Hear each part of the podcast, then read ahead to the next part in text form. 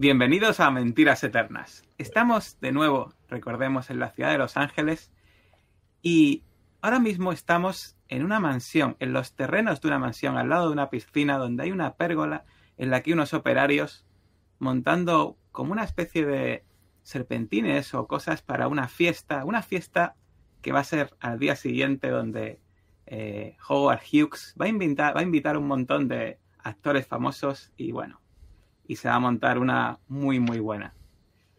En esa mansión donde están ahora mismo pues un montonazo de personas preparando esta fiesta, de nuevo la cámara se mueve un poco y vamos a un a una especie de bar, ya sabéis, un, sitio esto es como una barra muy larga donde se sirven eh, bebidas y la gente va allí a, a tomar un refrigerio y vemos a un hombre larguirucho, a un hombre larguirucho que es uno de los dos jefes de Magnificent Villa Auction House, que está ahora mismo hablando con una camarera y está ahora mismo diciéndole, sí, pues he conseguido un contrato muy bueno, un contrato muy bueno con, ya sabes, con farmacéuticas, eh, farmacéuticas Winston, sí, sí. Con, mira, mira la tarjeta de Janet Winston Rogers. Lo que tú me digas, lo que tú me digas, Rick, pero, pero hoy han venido aquí amigos, amigos de Clark Gable y de, y de Howard Hughes, han estado hablando de eso aquí delante mía. Bueno, y después de esta conversación vamos a hacer otro cambio de cámara y vemos ahora mismo la Universidad de UCLA, la universidad donde pasan de aquí para allá jóvenes estudiantes. Eh, algunos están un poco haciendo pellas, otro va directamente a su, a su habitación para estudiar. Algún que otro profesor, ya sabéis, con su traje de tweet. Y vemos a un grupo que realmente no pega mucho en la universidad. Un grupo con una persona de color, con un traje muy extravagante, con un sacerdote a su lado, una mujer de aspecto sobrio y un hombre, pues así, un poco más mayor de los estándares de la universidad, que están delante ahora mismo de una puerta que hay un cartel de un nombre que ellos no se esperaban, porque pone Doctor Miles Roman. Y aquí empieza la sesión de hoy de Mentiras Eternas.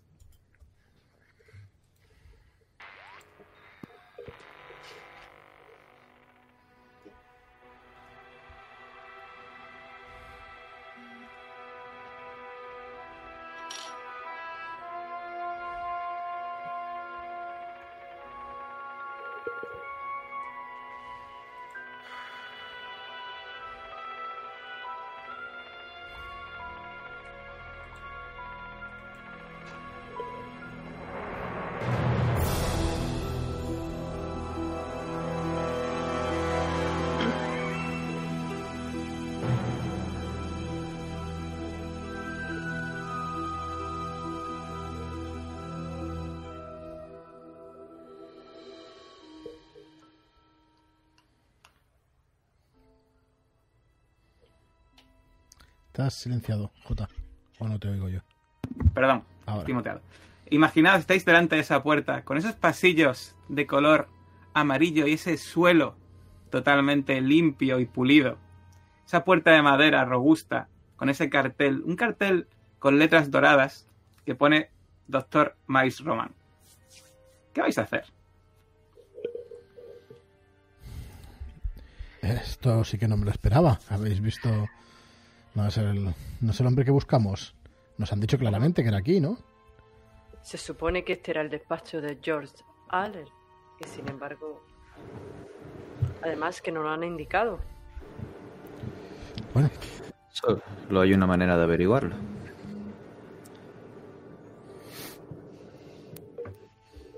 Llamáis a la puerta y se escucha el interior.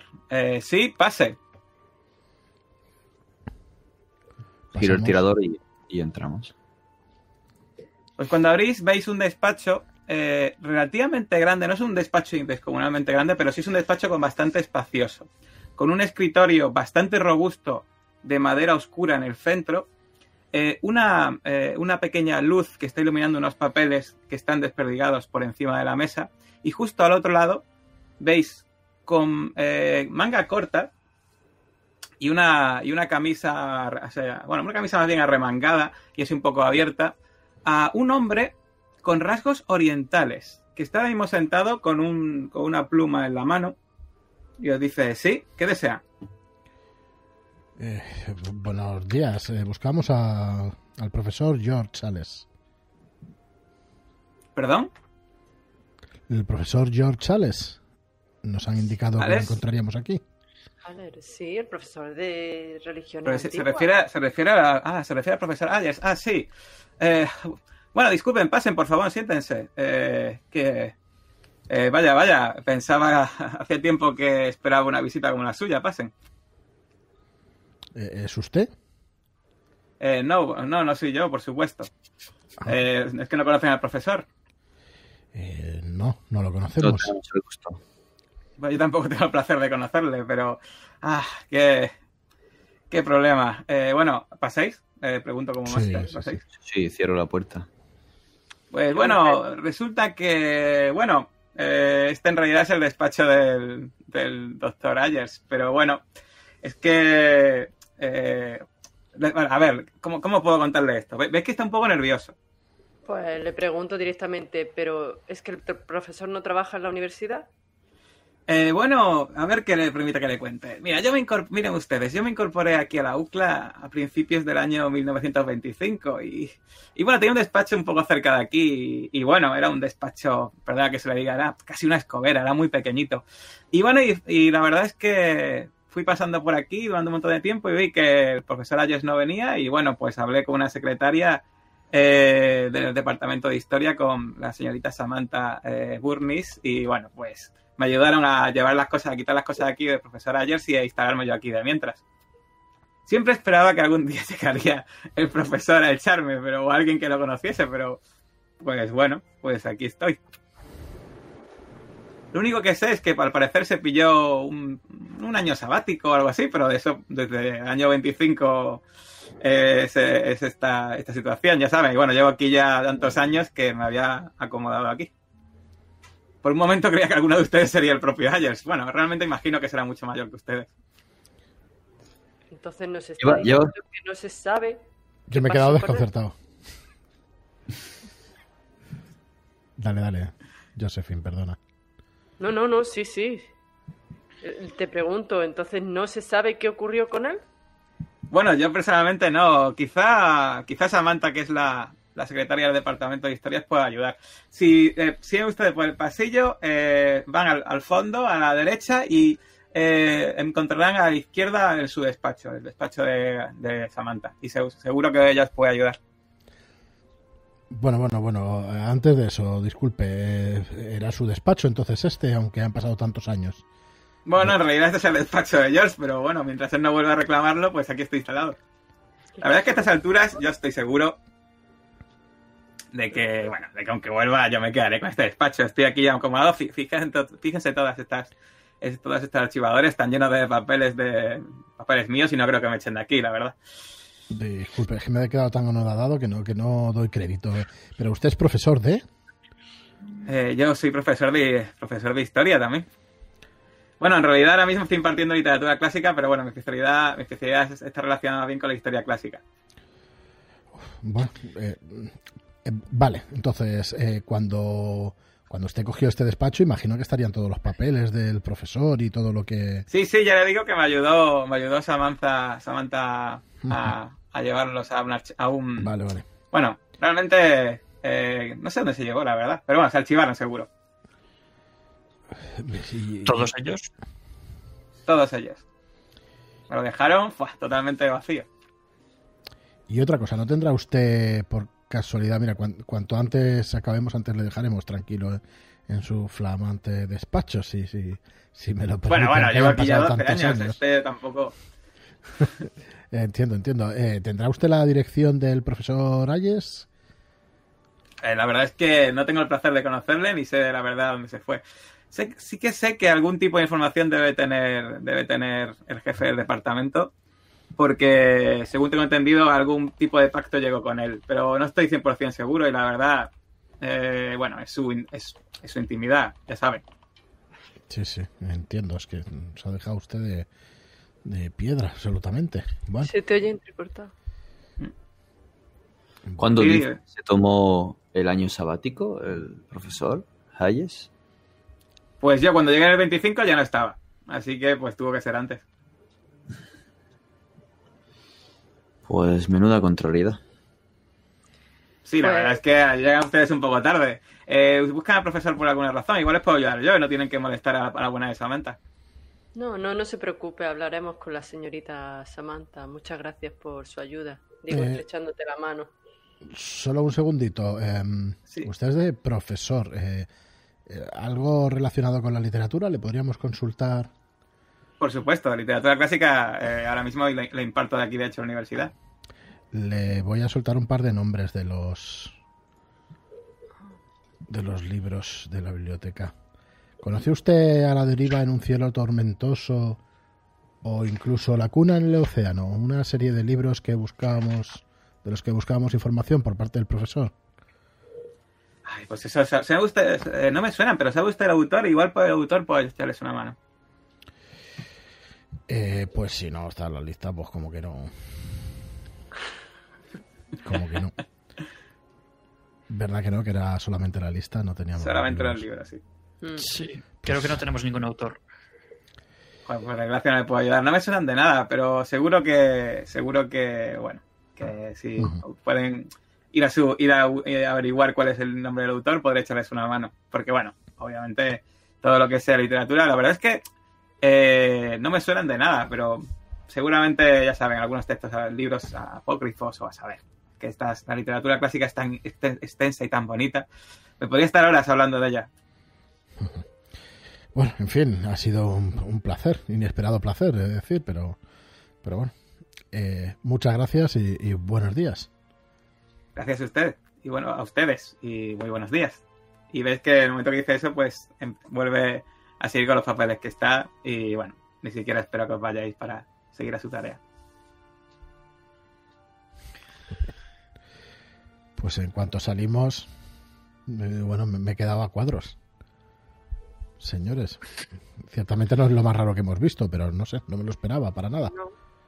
Bueno, Bueno, la la verdad es que también coincide, ¿no? podíamos esperarlo. Exacto. Con la desaparición del resto de personas y con los sucesos que hemos venido a investigar aquí. Seguramente Agers también tomó parte de ellos. Y quizá exactamente lo que ha pasado no es que se haya pedido una excedencia. No, no, seguro que algo más grave le pasó, le pasó en su día.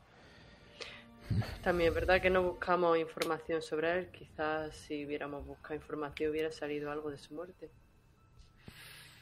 Lo que es cosa. extraño que, que sigan manteniendo mm, activo su, su puesto. Que lo estuvimos buscando en el, en el hall, ¿no? En el registro de los profesores que había y seguía como profesor activo.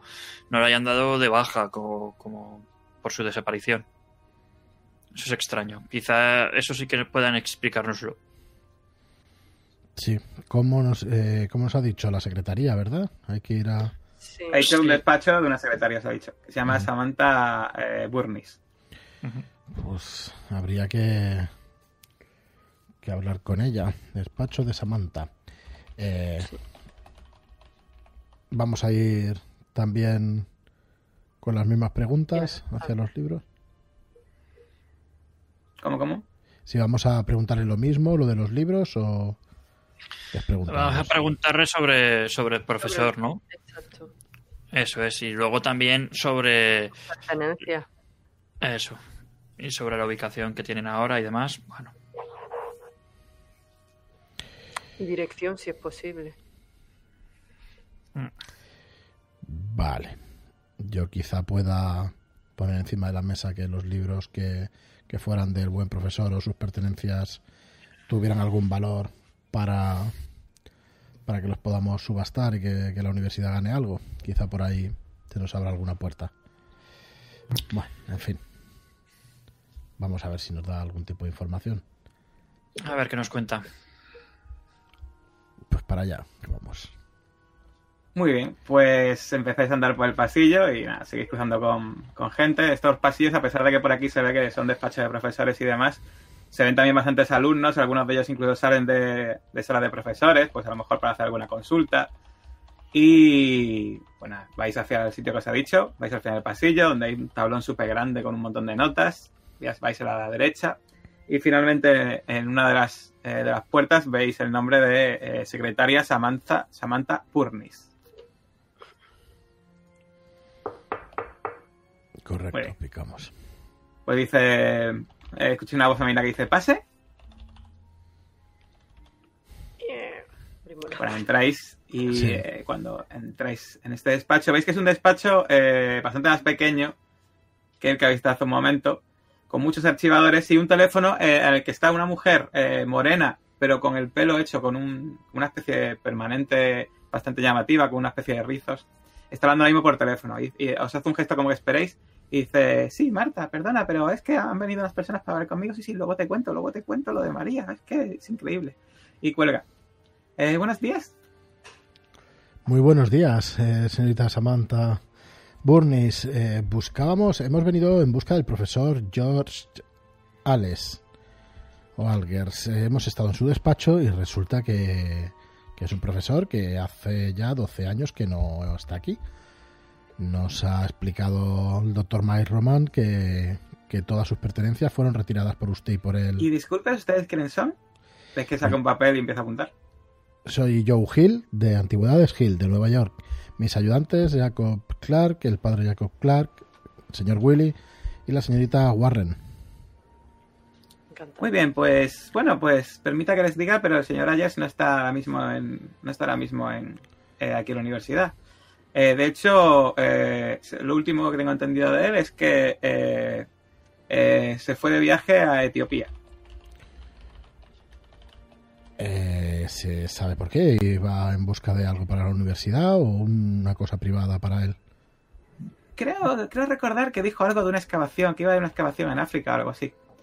Eh, lo recuerdo porque fui yo la que le organizó el viaje.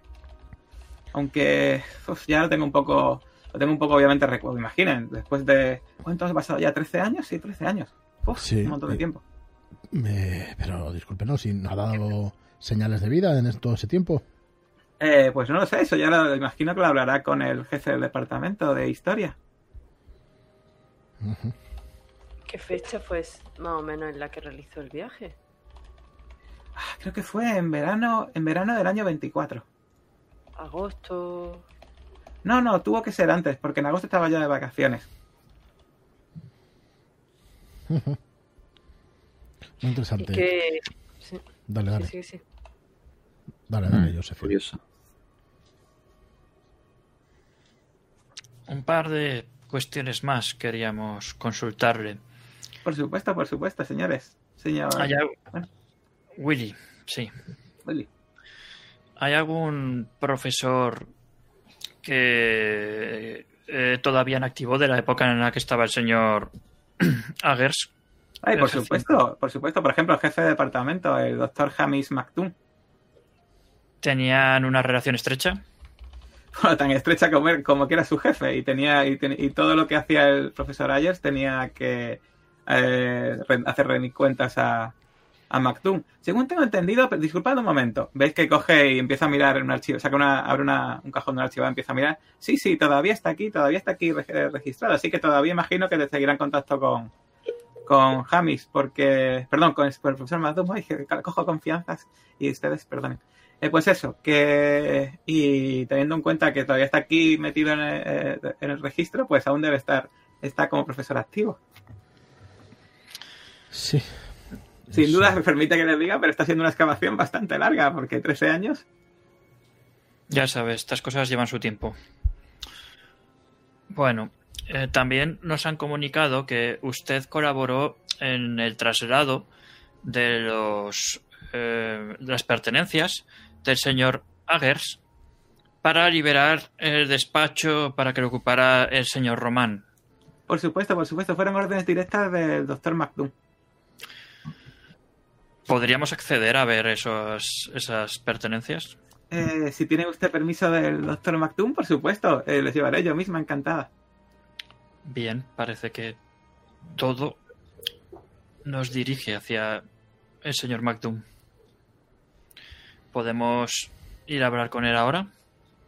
Eh, sí, espera un momento. Y ves que marca un, marca un, teléfono, marca un número en el teléfono. Y dice, sí, eh, doctor McDoom, sí, eh, unas personas eh, vienen, quieren hablar con usted con respecto a- al, pro- al profesor George Ayers. Sí, sí, el profesor Ayers, correcto. No, no estoy diciéndolo mal, sí, sí. Sí, por supuesto, le digo que se pasen por ahí ahora mismo, ¿de acuerdo? Pues tienen que seguir ustedes el pasillo, está aquí al lado, el despacho del, del doctor eh, Mactum.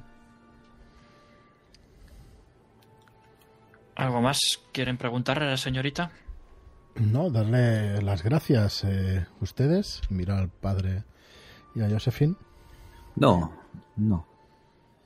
Hombre, yo estaría interesada en poder hacerle una visita al doctor Ayer en el caso de que se encontrara en su residencia, pero el problema es que no sé su dirección. Supongo Ah, que pues tengo- sí, tengo aquí apuntada, tengo aquí la dirección del, del, del profesor Ayos, un momento. Y les ha quitado una dirección. Esta es su casa. Vale.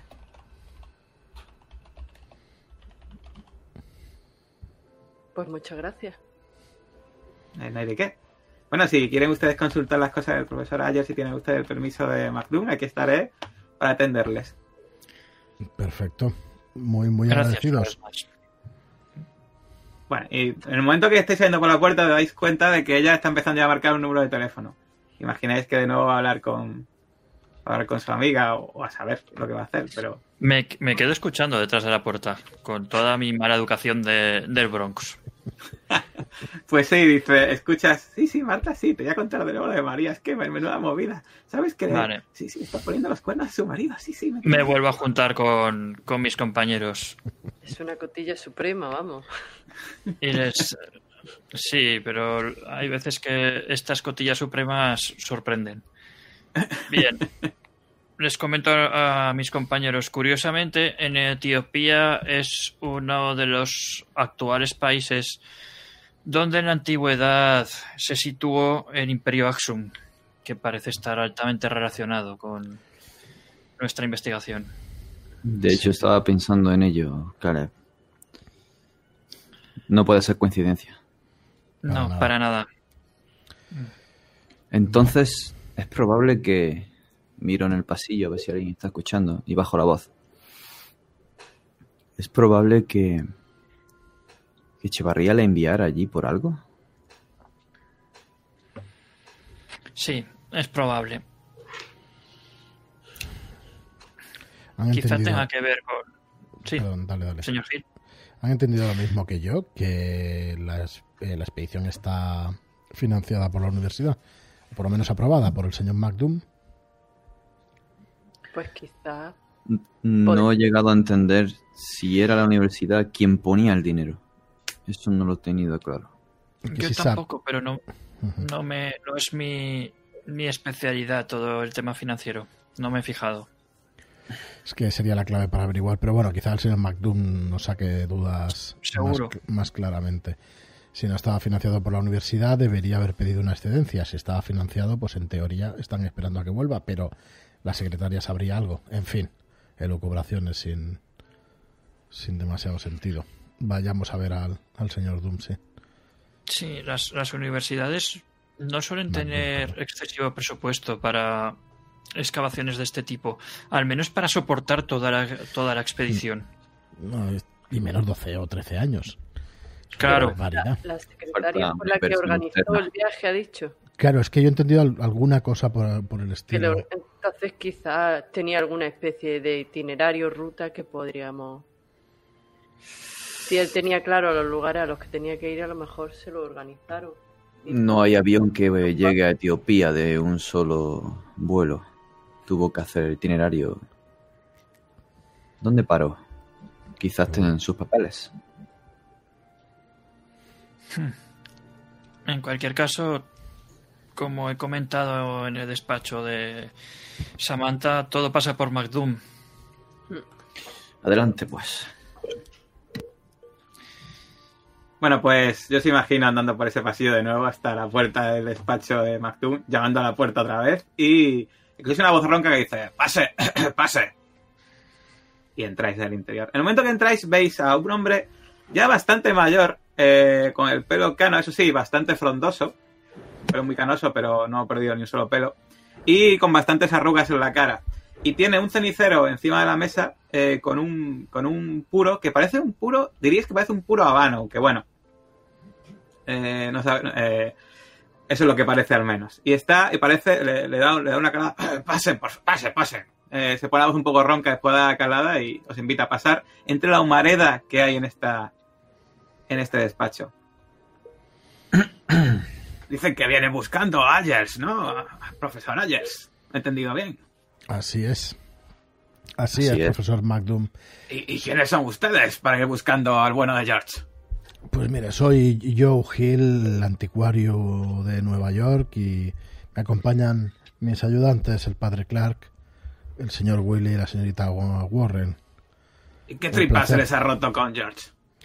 Bueno, con George, con sus, más bien con sus investigaciones y con, y con las cosas que, que tenía por aquí. Tenemos entendido que marchó a una expedición hace ya 13 años. Sí, marchó en la expedición hace ya unos hace ya un tiempo, sí, sí. Pero expedición financiada por él mismo, por la universidad. Digo, ¿Acaso cree que la universidad... ¿Ves que se ríe un poco entre, entre, tos- entre toses? ¿Acaso cree que la universidad eh, tiene, tiene, tiene dinero para financiar una expedición así? No, no, para nada. Eh, recuerdo que vino... Es que... No sé si debería decirles esto. Eh, ¿Tiene usted algún tipo de tarjeta, algún tipo de referencia? No sé, no... no me gustaría exponer al bueno de George. No se preocupe, mire, para que vea que, que hablamos con propiedad y con seriedad, aquí tiene mi tarjeta de, de mi tienda de antigüedades. Allí me podrá encontrar y podrá pedir referencias por todo Nueva York. Le, le tiendo una ¿Qué pone, tu, ¿Qué pone la tarjeta de, de tu tienda? Joe Hill, Antigüedades Hill, eh, 26. ¿Y es relativamente conocida o...? Es una tienda mediana. Podría ser que si, si entendieran de antigüedades sí, pero está a nivel medio, crédito 3, así que, Bueno. bueno, relativamente Pongamos que algo le suene, ¿vale? Sí. Coge la tarjeta, la, la guarda. Ha venido usted muy lejos, desde Nueva York. sí que tiene que tener algo que le interese mucho de George. Algunos de los volúmenes que con los que trabajaba sin duda son de mi interés, de nuestro interés. Eh, querríamos darle un vistazo y ver si, no sé, hace 13 años ya que desapareció, si la universidad Mira, no, tiene no, algún no, interés. mira, mira, yo les voy a contar lo que pasó. Simplemente ayer se, presentó aquí un día de repente y empezó a decirme que había ido a ir una expedición de un antiguo yacimiento eh, allí en Etiopía, pero yo se lo dije, mira, mira, Ayers, si no encuentras financiación es imposible que te puedas ir al sitio este. Pero me dijo que tenía un magnate o algo así que le financiaba y bueno, le concedí, le concedí un año, una excedencia de un año para que se fuese a la expedición. Eh, de hecho, empezó, eh, siguió enviando, eh, siguió enviando informes, empezó a enviar eh, informes durante un tiempo, pero bueno, al final eh, yo sinceramente no los leía, estaba muy ocupado. Pero al final dejó de enviarlos y bueno, pues todavía, todavía no ha vuelto. ¿Cuánto hace que, que dejó de dar señales de vida? No sé, igual 11, 12 años. Ostras, desde el principio. Desde luego, y no se volvió a saber de él, entiendo, ¿no? Por lo que dice. No, no, pero, bueno, pero bueno, eh, seguro que está muy ocupado ahí en la, en la excavación. ¿En serio? En, investigaciones- Ah, en Padre. 11 o 12 años no ha tenido interés en saber si su colega sigue vivo y Etiopía no es un país seguro. evaluar sinceridad. en Sí, sí, de hecho, eso está mirando que tenéis que hablar sinceridad. Bueno, Os dais cuenta de que algo raro hay aquí. O sea, esto no hace falta casi ni valor sinceridad porque este tío es súper raro que se lo haya un profesor eh, 12 años y el tío eh, no haga nada. Y bueno, pues él, él- él se da cuenta que os lo dais cuenta y os ve la cara que estáis poniendo, ¿no? Y empieza a sentirse un poco... Dice, bueno, bueno, a ver, a ver. Déjenme que les cuente mi punto de vista, ¿vale? Sospecho sospecho que Ayers tuvo a encontrarse algún tipo de problema o se quedó allí, a vivir o yo qué sé. Pero, eh, pero la verdad es que mientras esté, mientras eh, tenga la partida de función encima de la mesa, para mí sigue con vida y sigue la expedición. Y bueno, mientras esté en plantilla, pues, ¿qué quiere que les diga? Eh, eh, el departamento, el presupuesto del departamento eh, nos están pagando por él, así que bueno, pues yo no me quejo, ¿sabes? ¿Saben Mire, ustedes? Vamos a hacer un, vamos a hacer una cosa. Eh, ¿Sabe usted que según el artículo 23 de la Constitución, cuando pasan 10 años de la desaparición de una persona, esta persona eh, se ha de declarar fallecida? No es nuestra intención levantarla libre, ni mucho menos, entiéndanme. Pero quizás si usted nos dejara echar un vistazo a las pertenencias del, del profesor Ayes. Aquí podríamos eh, incluso evaluar todo, todo el material que tenía y ver si subastándolo, pues su universidad podría recuperar alguna cosa de lo que perdería siendo si quitaran esa plaza del profesor, ya me entiende. Diablos, diablos, no, podemos entendernos bien, ¿no? Ya, ya me entiende usted, eh, no, por favor, no, llegamos a esos... Por supuesto que tendrán ustedes acceso total a todos los papeles de Ayers, esto eh, valga... eh, vamos, en, en este, en este mismo momento, un segundo, y coge el teléfono, y dice, sí, Samantha, sí, ¿eh? vas a acompañar a estos, a estos amables señores a... Sí, donde el almacén, así la habitación esa, ya sabes, donde están guardados todos los papeles de Ayers, sí, sí. Y déjenles allí, ¿eh? No hace falta que les acompañen ni nada. Ellos se, se apañarán bien. Sí, sí. Ahora mismo. Ahora mismo van para allá. Bueno, pues creo que está todo arreglado, ¿verdad? No habrá ningún tipo de problema. Nos entendemos perfectamente, ¿no? No, no, por supuesto nos hemos Pero entendido ese hombre primera. puede estar en peligro, señor Hill. Señor, Eh, sí, ese claro, hombre puede estar en averiguaremos- peligro. Averiguaremos qué le ha No pasado creo, al padre está en expedición, en excavación. Una ¡Qué peligro! de ese tipo de lugares. Perdón. Una expedición de 12 años y sin tener noticias de él ni informe y de verdad no se ha Es que es, preocupado. es una persona muy despistada. Ah, Bueno, en fin, seguro que averiguamos algo a través de sus papeles. Padre Clark, señorita Warren, sin duda tendremos más cosas claras. Pero bueno, no, Sí. no molestemos más a este hombre, estarán ocupado. claras al final. Sin duda, sin duda. Eh, bueno, señor Ma- Bueno, eh, espero, espero que haber sido de su ayuda y por favor, ya saben ustedes, no hace falta tampoco comentar esto fuera de aquí, ¿verdad? no, ¿verdad? no se preocupe. No, no se preocupe, por nuestra parte no habrá ningún problema. Ah, eso, eso es lo que eso es lo que me gusta oír, sí, sí. Me pongo Pues nada, delante- me ahora mismo vayan con Samantha y desde luego. ¿Cómo, cómo? Que me ponía delante del padre Clark para que no se, que no se le viera Yo salgo, me el salgo. semblante. Muerto la lengua y me salgo. Bueno, bueno, hasta la, hasta la vista, amigos. Yo pongo una cara de asco, no lo, no lo puedo evitar. Eh, bueno, bueno, él, él da, un- él da un- una calada a ese puro y bueno, pues tampoco, no se siente tampoco mal en ese sentido, ¿vale? Y nada, pues imagino que vais a hablar con... ¿Vais a comentar algo antes? Eh, no, con la a ti, secretaria. a ti directamente, Jota, que yo quería utilizarlo de derecho, que yo creo que me has pillado al vuelo, ¿no? De, de decir, bueno, si sabes lo de las leyes y tal, y ya está. Bueno, Sí, eh, yo diría que, bueno, no exactamente tampoco me sé cómo eran las leyes americanas de la época, pero seguro que hay una ley sí. que dice que tanto tiempo, eso seguro que está, así que... vale. Eh, joder, desde luego aquí están pasando cosas muy raras, pero mira lo que se llega a hacer por un poco de financiación es absolutamente delirante. Ya sé que les molesta la situación, lo es. Estamos hablando de una persona. Pues fíjese, aquí no importa demasiado. Y eso que estamos en, en, ya saben, en el sitio del conocimiento, pero bueno, la gente no, no tiene ninguna consideración por nada. Sí, algún día hablaremos del sistema educativo que se sigue aquí. Pero hoy no es el día. No. Bueno, parece que tenemos vía libre. A ver si podemos averiguar algo. De hecho, nos interesa mucho, ¿no? Navegar entre sus papeles, a ver si han dejado pistas de esa expedición o, o de algo que se trajera entre manos con Chavarría, que ya no lo dudo en absoluto. Estaban. No, seguro que su nombre sale en los papeles. Su nombre o el de ese maldito contable. Si no es ahí, será en su casa. Mm. Bueno, pues llegáis al despacho de, eh, de la secretaria Samantha Burnis y pues ella, eh, de nuevo cuando llegáis sigue hablando por teléfono, eh, pero cuelga rápidamente. Sí, sí, eh, disculpen, sí, eh, ahora mismo les acompaño, se levanta y cuando se os acerca a vosotros veis que, bueno, que a pesar de que va muy maquillada, pues se nota ya que, que tiene ya cierta edad, o sea que eso quiere decir que seguramente lleva aquí muchos años. Como mínimo sabéis que tiene que llevar 13 o más, porque estuvo aquí cuando, cuando la expedición.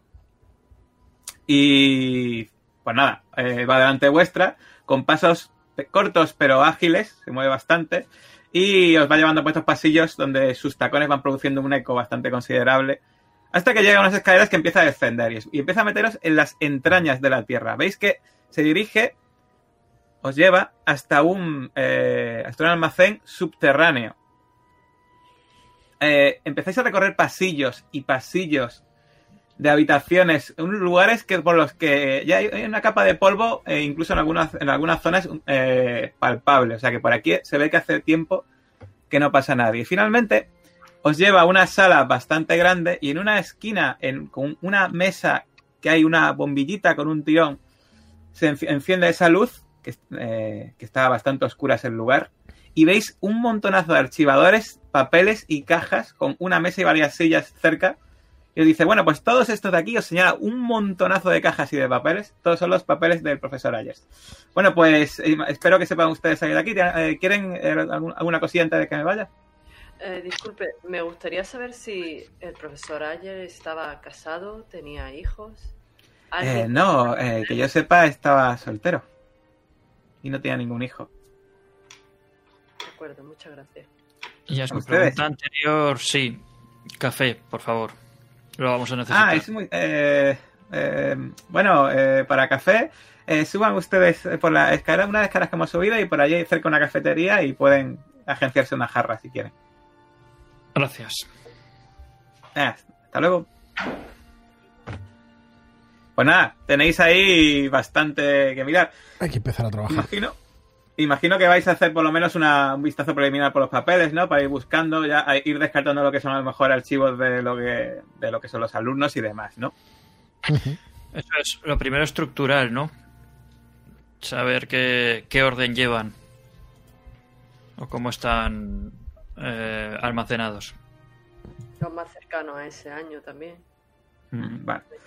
Bueno, pues eh, después de estar un rato eh, eh, explorando los papeles encontráis algo que desde luego llama mucho la atención y os parece bastante, bastante jugoso, que es eh, lo que parece que es el itinerario que eh, siguió Ayers para esta expedición a Etiopía. Este itinerario, os voy a, os voy a compartir ahora mismo tres documentos, ¿de acuerdo? Decidme si los veis, los tres. Sí, a ver. El primero lo veis, ¿no? Sí. Itinerario de ayer 1. Vale, voy a compartir uno que ya este sea lo, lo he traducido al español Vale. y otro que sale un mapa, ¿vale? Pues un segundo, que este del mapa se me ha ido. Aquí está. Esto está aquí. Lo tenemos rotado, por eso estamos girando la cabeza, ¿eh? Si alguno lo ve. Sí, sí, pero el, el, Estamos- el segundo sí que está, es lo mismo, pero en español y más completo, ¿vale? Vale. Vale.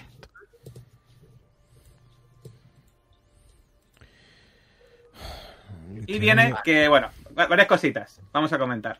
Lo primero, el documento número 2, si os fijáis, viene que eh, salió de Los Ángeles a Masagua, en, eh, que en realidad está en Eritrea, ¿vale? Eh, Masagua.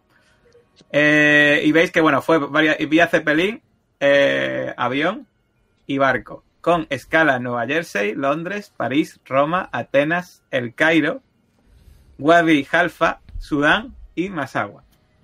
Pues un viaje considerable. Periplo interesante. Pero en la derecha te viene. Vienen cosas muy jugosas. Porque esto parece que es un documento que envió desde allí. Y viene que todo lo que hizo en el itinerario, hasta el último, que viene llegada a Masagua a- y viene presenta documentación, guía para salir después de traer al sitio y presentación a Bartolo Acuña. Ese nombre no suena de nada. De nada.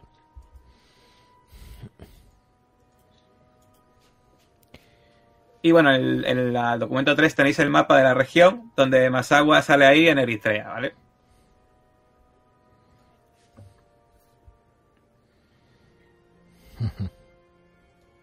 Ahora mismo, eh, aquí geografía no había, ¿no? Sería más bien No me suena. Espera, a ver. arqueología o antropología. Bueno, para ahora mismo eh, sabéis que eh, bueno Eritrea es una colonia italiana y Etiopía ha sido recientemente conquistada entre comillas o por lo menos sometida entre comillas por la fuerza por Italia.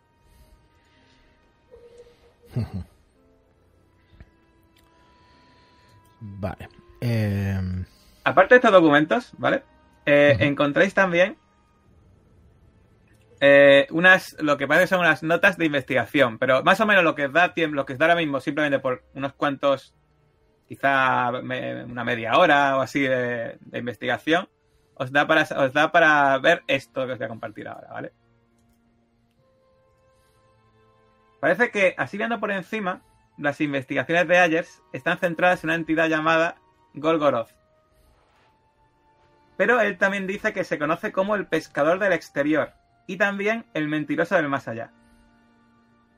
Según la primera lectura que decidan esos papeles que encontráis, parece que se trata de la, misma, de, la misma, entidad, pero notas posteriores parecen desarrollar la comprensión de una dualidad en sus naturalezas, ¿vale?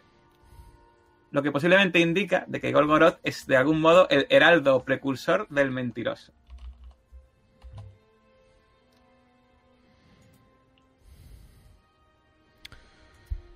Y por último, una última cosa antes de ya comentar, preguntar lo que queráis. Encontráis. A ver. Este telegrama.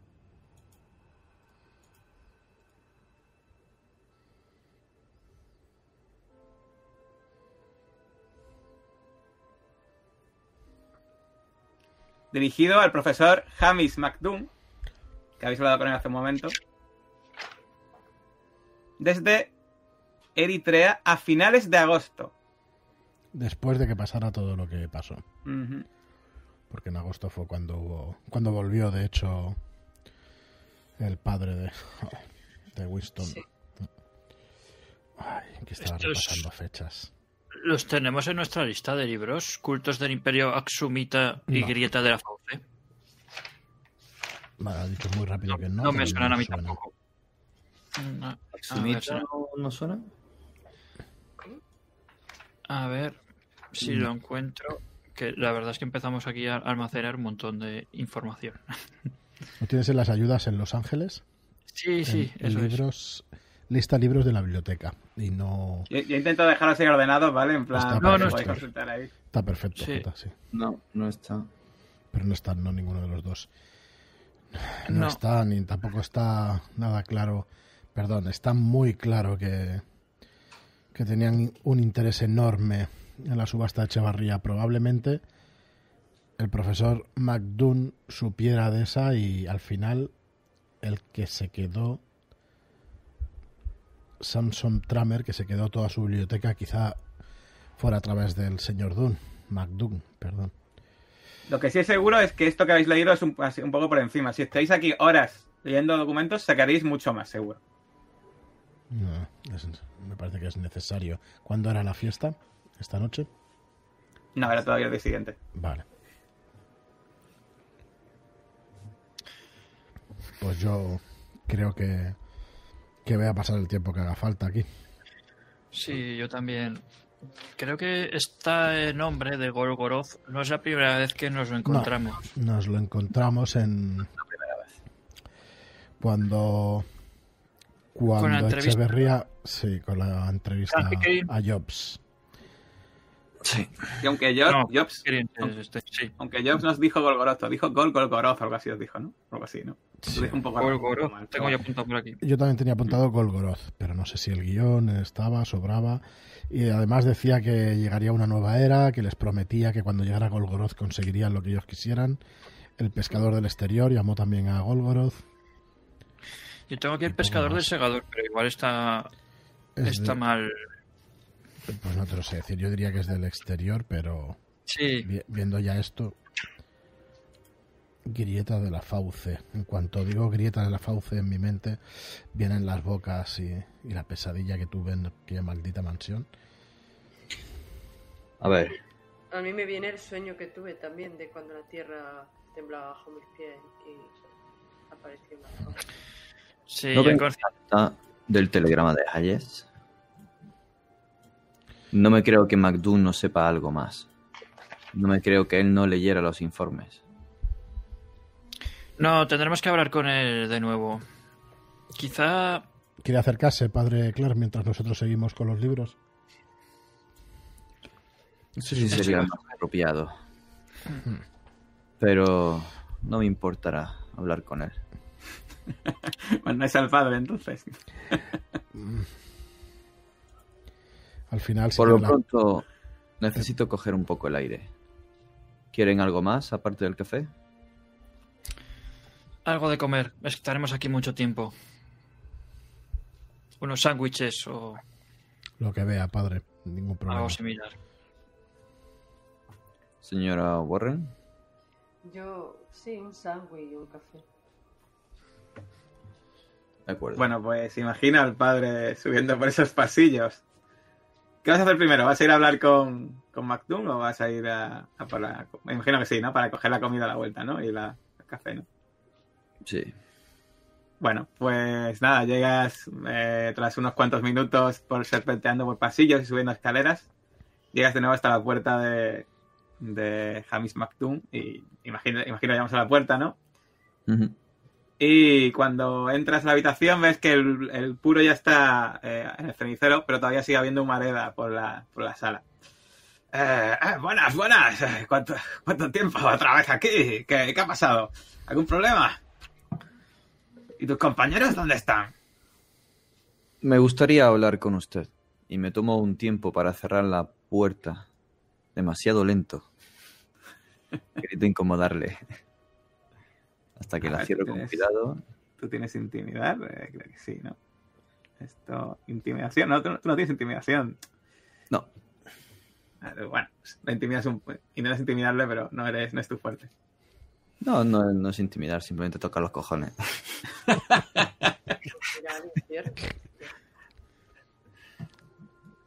Em, Señor Haktun, dígame, ¿dispone de esos informes? Imagino que sería algo importante, esa financiación que está enriqueciendo al departamento. Si usted no los ha ¿De qué leído... me informes habla? ¿De qué informes habla, perdón? Bueno, los típicos informes académicos, tanto del itinerario como de los primeros resultados. Eh, debe estar todo, debe estar todo en el sitio que va a llevar la secretaria. ¿Sí? Sí, sí, todo está allí. Entonces no, no recuerda usted nada o no los leyó, no le pareció importante. Alguno, alguno leí, quizá algún telegrama al principio, pero bueno, esto, eh, esto- Al final lleve todo allí. O sea, todo está allí. Bueno, por supuesto, no pretendo que se acuerde de algo así. Ha pasado mucho tiempo.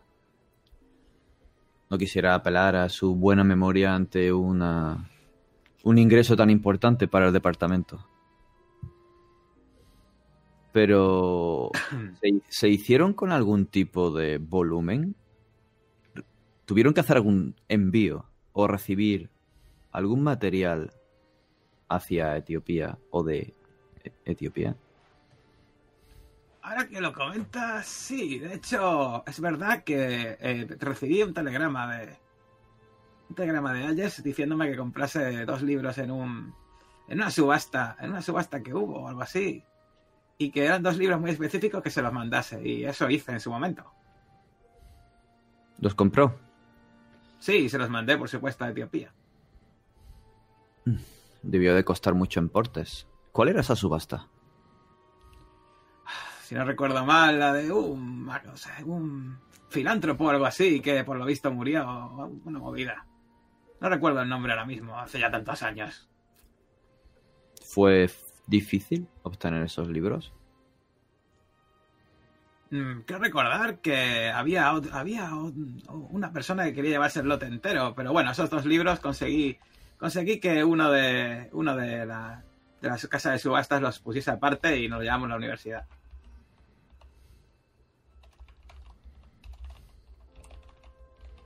Hmm. Esa es la única cosa que recibió o envió Tengo eh, tengo que tener to- todavía tiene que tener Samantha, tiene que tener todavía la lista de los libros que compraron. Si les pregunta, dígale usted que mire eh, en el, en el, el registro de gastos de aquel año y que ahí tiene que venir el nombre de los libros. De acuerdo, gracias. No pretendo... A i- usted, usted, hombre, siempre hay una amabilidad, ya sabes. Eh, quid pro quo. Ustedes por yo, por ustedes y ustedes por mí. Ya, ya. Pero me sigue sorprendiendo que no se preocupara por su colega. Después de Por tanto supuesto que me de preocupa. Si, cuando, si conociese usted a Ayers, eh, es un vive la vida. Seguro que está pasándose la maravilla en Etiopía. ¿Quién no se lo pasaría bien allí con el, bueno, el calorcito que debe ser? Sí, claro. La fiebre amarilla, la malaria, las guerras. ¿Ha estado usted en la guerra? Por supuesto que no. ¿Y usted? Yo sí. Así que no Pues sabe de lo que seguro, seguro que es algo desagradable, por supuesto. Discúlpeme, es que me sorprende mucho. Me sorprende mucho que no se cuiden entre ustedes.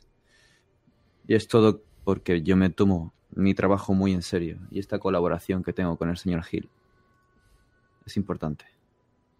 Me parece fantástico. Tómese usted el tiempo que quieran para investigar todo lo de ayer. Sí, este, ese pájaro, seguro que, seguro que alguno de sus documentos le resulta de interés. Apelando a ese quid pro quo, ¿hay algo que sepa usted que no se nos deba pasar por alto? ¿Alguna envío, alguna curiosidad Mm, que sea importante para el señor Hill? Que ya sepa la verdad. Ahora mismo no quería, pero. eh, es que eh, piensen ustedes que, por un lado, también eh, no nos han mandado nada de esa excavación en estos últimos años, así que. eh, yo imagino que usted está pensando en antigüedades, ¿no? Porque, claro, el señor Hill, pues no, no hay ninguna antigüedad que haya mandado, haya mandado a Ayers desde allí. Si, si a llegar próximamente, bueno, pues sería un auténtico alivio, porque demostraría que Ayers está en perfectas condiciones y que si la excavación sigue para adelante. Continúa. No tiene usted ninguna duda. Bueno, no tengo por qué dudar.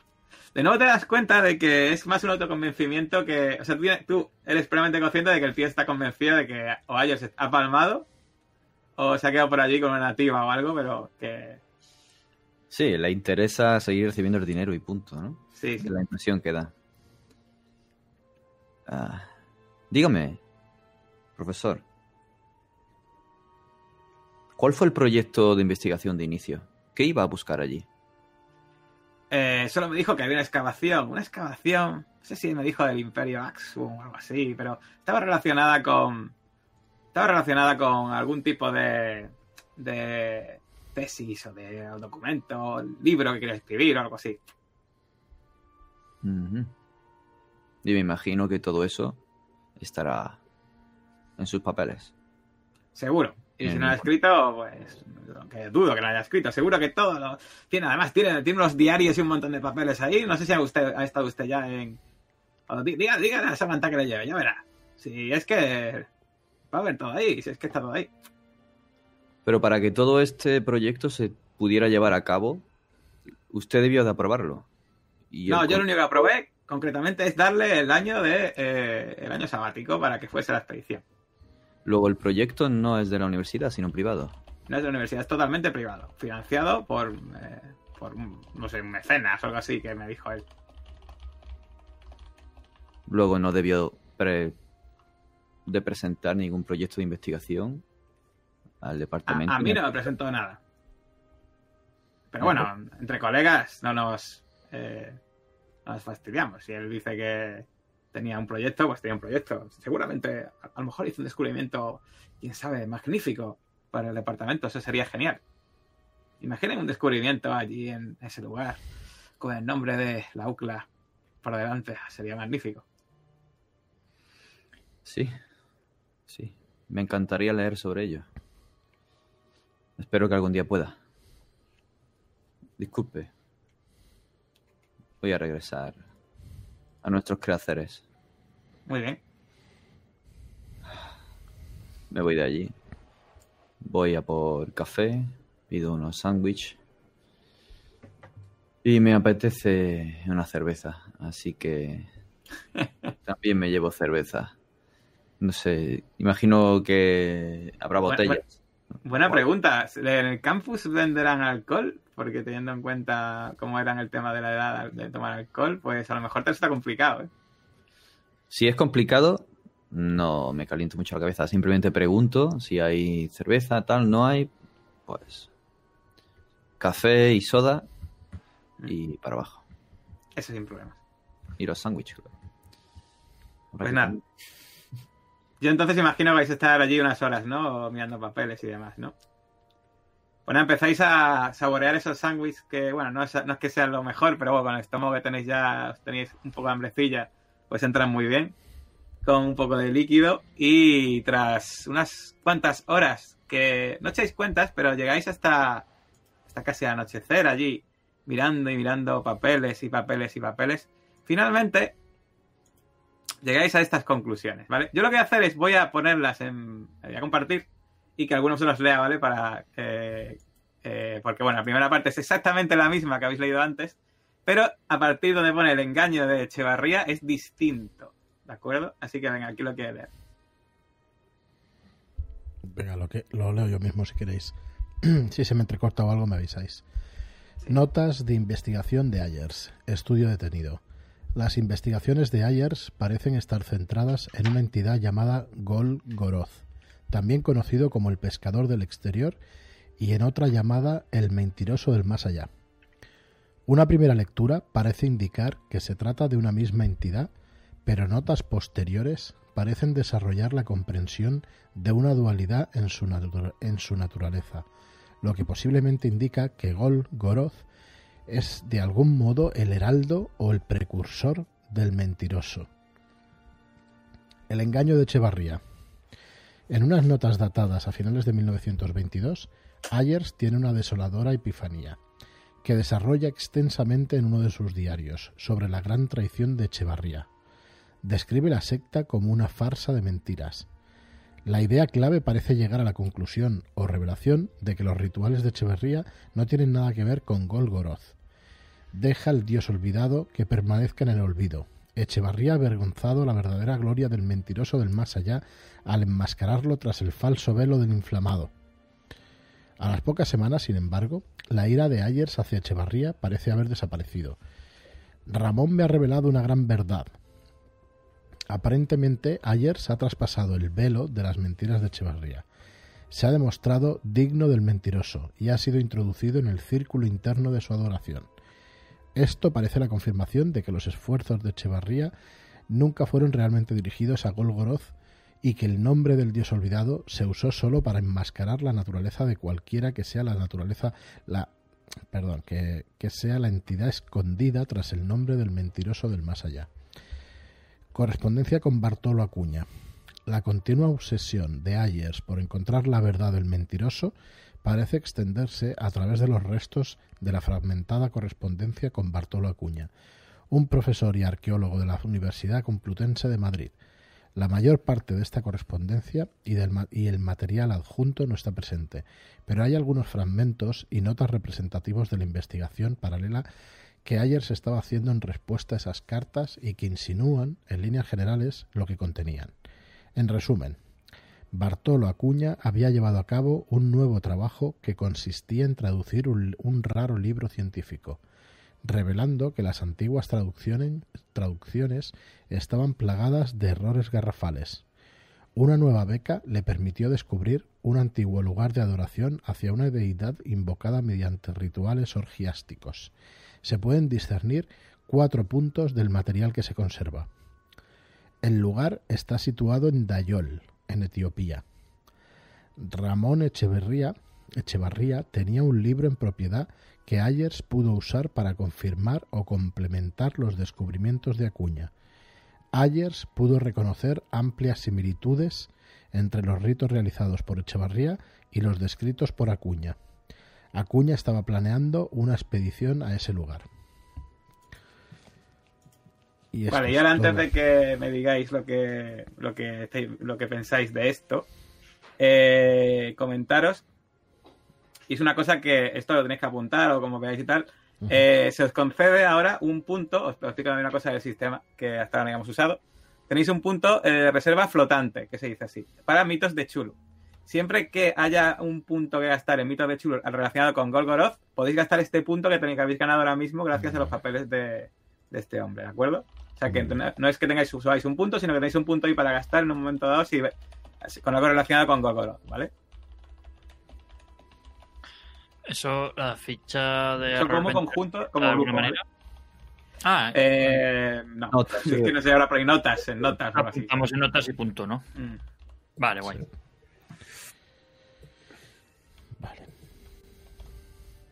Y bueno, ya diréis vosotros. Bueno, señores. Madre mía. Eh, desde luego, aquí hemos acertado, ¿eh? viniendo y, descubriendo todo esto. Pero se nos abre una cantidad de posibilidades brutales.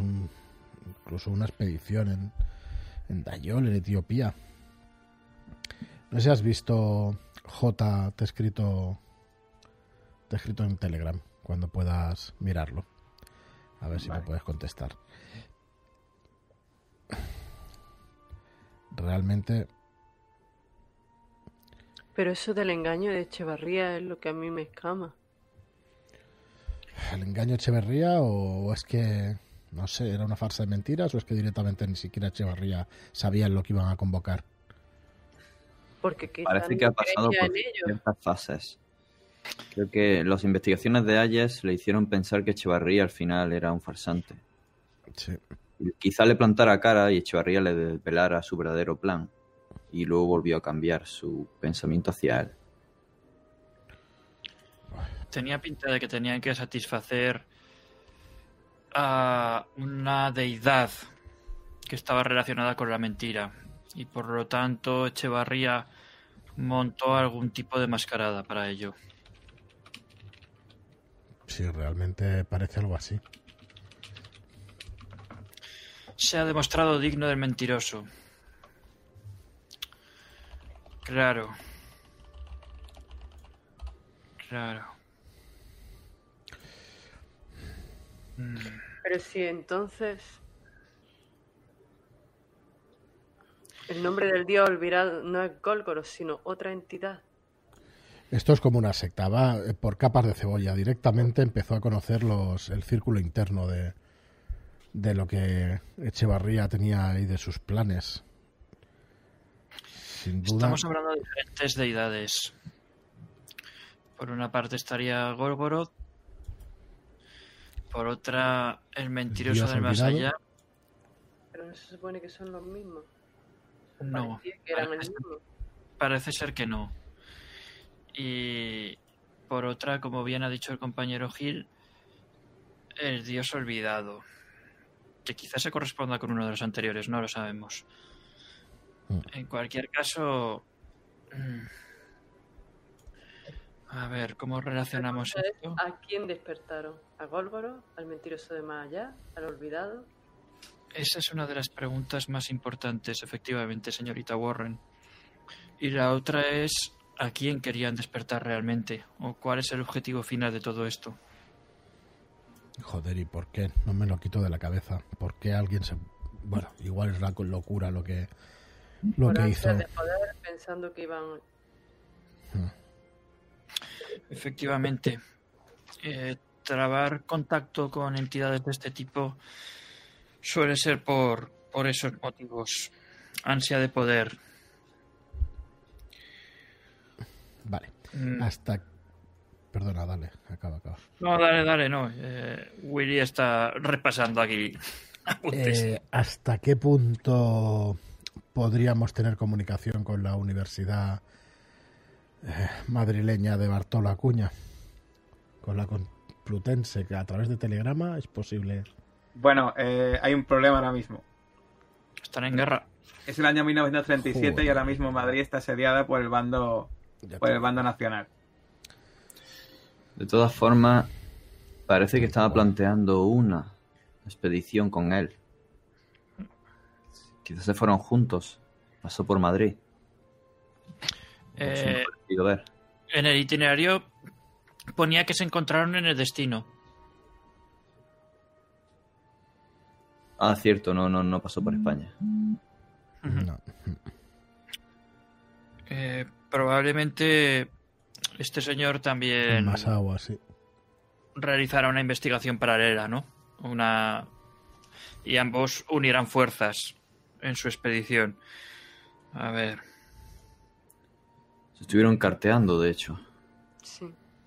Y se encontraron finalmente en, en Masagua el 19 de julio del 24. ¿Creen que quizá Acuña estuviera reproduciendo lo mismo en España? ¿O puede que su interés fuera meramente académico? mm, Pero a ver, sí, fijémonos que no aquí podemos saberlo. parece, efectivamente, no, no tenemos información para conocerlo, pero sí que parece que la parte teórica de la investigación la ha llevado el profesor y que el señor Echevarría o Echevar, Echevarría o Echavarría, no lo sabemos. En Por unos cierto, papeles de una manera y en otros de otra. Jota, eso es pregunta al máster que le voy a hacer yo también. Eh, ¿Son errores de transcripción o, o en algunos sitios aparece una cosa o...?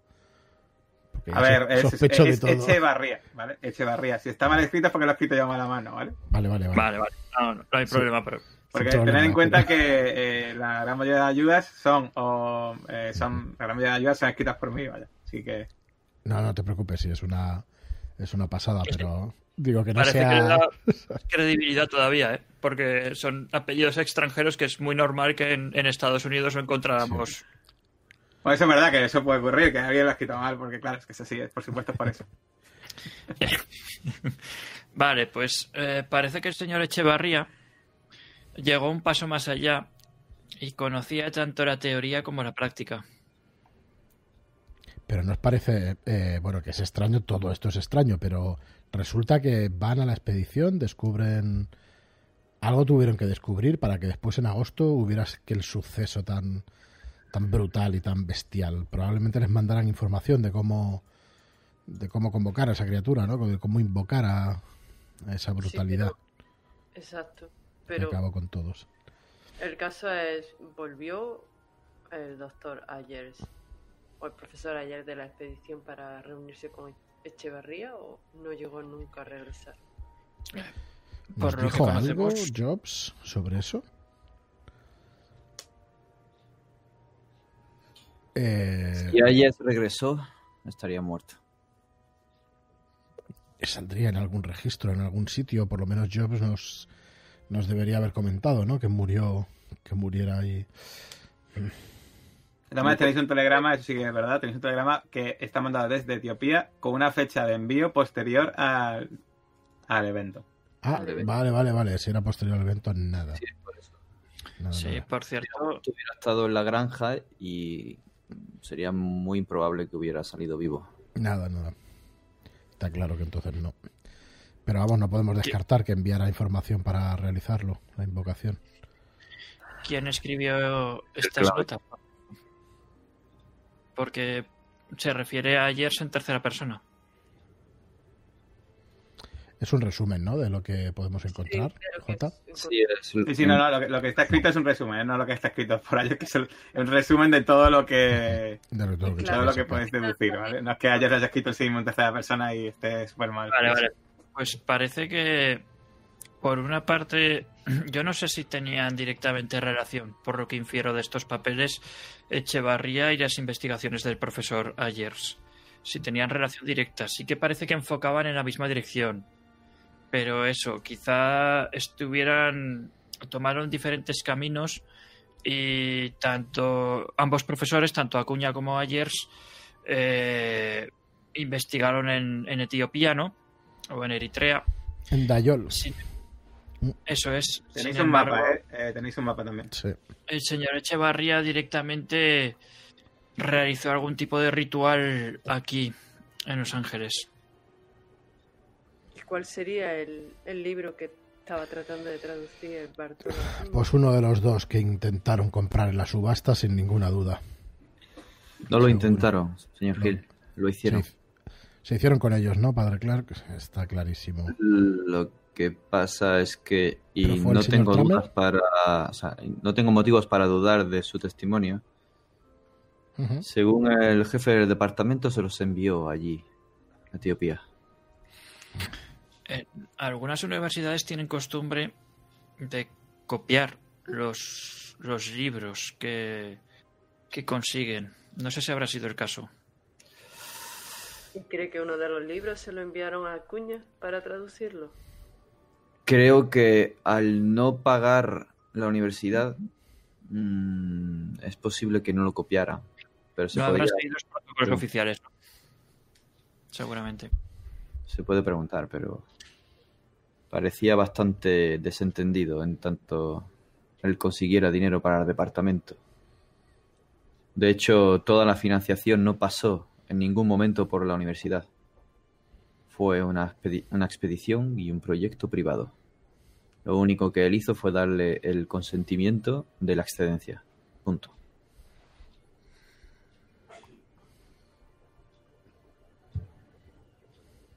Bueno, pues yo os veo dándole vueltas a, a todo esto y os dais cuenta que se ha hecho un poco tarde y vais saliendo vais saliendo de la universidad y veis que ya se ha hecho incluso de noche cuando salís.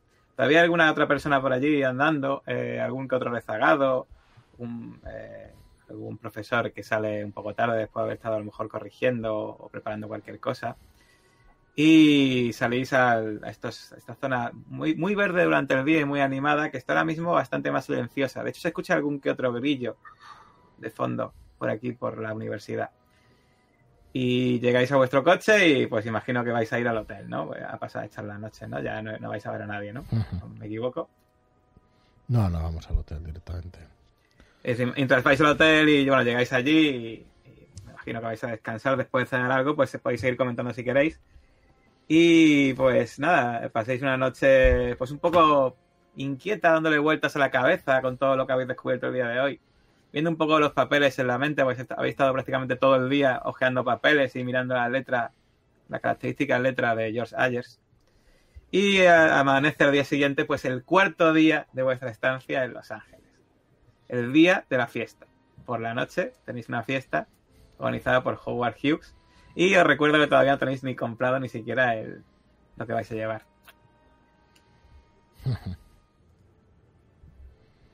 ¿Qué vais a hacer el día de hoy? Tenéis muchas cosas que hacer todavía. Hay muchas opciones. Pues, aparte de comprar la ropa que vamos a llevar, pues trazar un plan de qué es lo que queremos tener de esa fiesta. Eh, yo me dirijo a la recepción del hotel. Yo, eh, recepcionista, por favor, eh, ¿cómo de difícil es encontrar un traje para, para mí y las tres personas que me acompañan? ¿Es relativamente fácil? ¿Podemos ir una hora antes a alquilarlo o Hombre, estar si usted preparados? un traje a medida va a ser bastante complicado. Eh, tendrían que esperar ustedes unos cuantos días. Si no quieren comprar un traje a medida, pues bueno, hay muchas tiendas donde puede alquilar usted un traje. No, por supuesto no sea tan distinguido, pero Bueno, pero si hay posibilidad de, de alquilarlo esta tarde, digamos que tres horas antes sería un tiempo prudencial, ¿cree usted? pues tener una fiesta y alquilar el traje hoy mismo. Bueno, lo recomendaría alquilarlo con días de antelación, por si tiene que ir a la tintorería o algo, pero Ya no tenemos esa opción, así que nos conformaremos con, con lo que encontremos. Gracias. muy bien, señor. Bueno, si queremos tenemos la mañana libre o, o no, o vamos primero a por los trajes, sí. Vamos a por los trajes que Carl o Clark eh, insistió mucho en que fuéramos de etiqueta. No quiere. A, a este hilo, a Willy le gustaría ir a una tienda de atrezo para cine. Esto es Hollywood, tiene que haber de eso. Sí, sí, sí que hay. Vale, pero de las buenas, ¿eh? No de las películas cutres estas de por la tarde. Te, va- te vas ahí a la que está al lado de los estudios, ahí, una que... De hecho, cuando entras, eh, pues te preguntan quién eres, porque allí solo van a comprar gente de los cines y tal. Bien, vengo aquí a... Soy un un extra de una película nueva que van a hacer. Se llama Lores de Arabia o algo así. Está basada. Quiero eh, un- una vestimenta de jeque árabe. Dice, bueno, bueno, por supuesto. ¿Cómo que eh, quiere usted entonces que una vestimenta jeque árabe? árabe? Sí, sí. Sí. Es que empieza a sacar allí eh, pues un montón de telas. Pero Sí, puedes- empiezas a ver las etiquetas de los precios y te salen los ojos de las órbitas. Mm. Tenemos el dinero de... Lo tiene Sí. el padre, claro. Digo, puf, viendo el precio que tienen, digo, bueno, igual podemos adaptar algo que no se vaya tanto de precio. Una túnica blanca. aquí son todos del mismo, del mismo precio. Aquí no, aquí no tenemos nada, nada de, de ¿De, baratillo. cuánto, de cuánto estamos hablando? Vamos a ver. Bueno, estamos hablando de, como te dice, de un punto de crédito. Uh, Vamos Pues- a ver, si pues- tenemos el dinero de la ricachona, Mm. pues hay que aprovechar. Es una manera de obtener información. Pues, Yo, si no paga. Eh, la- ¿habéis, ¿Habéis ido con él? ¿Habéis ido con él entonces?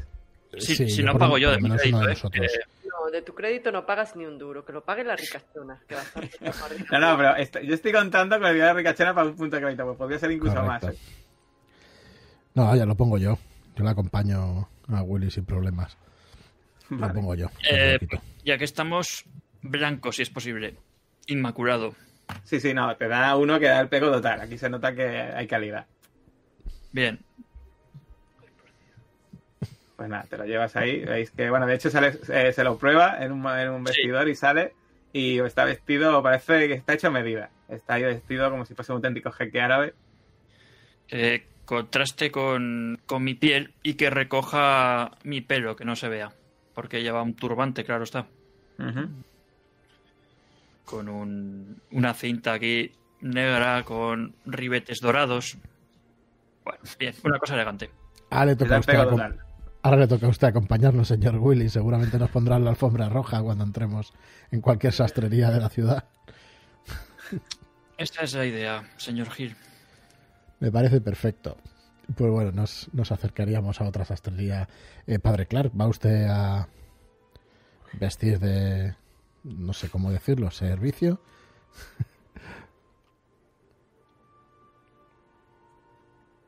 O, o se pondrá traje también. No acabo de entender muy bien cuál sería mi papel en esa fiesta. Bueno, ya sabes, importante que no dejemos ningún lugar por escudriñar en esta ciudad. Es Tenemos- muy observador, padre Clark. Correcto. Será de gran ayuda.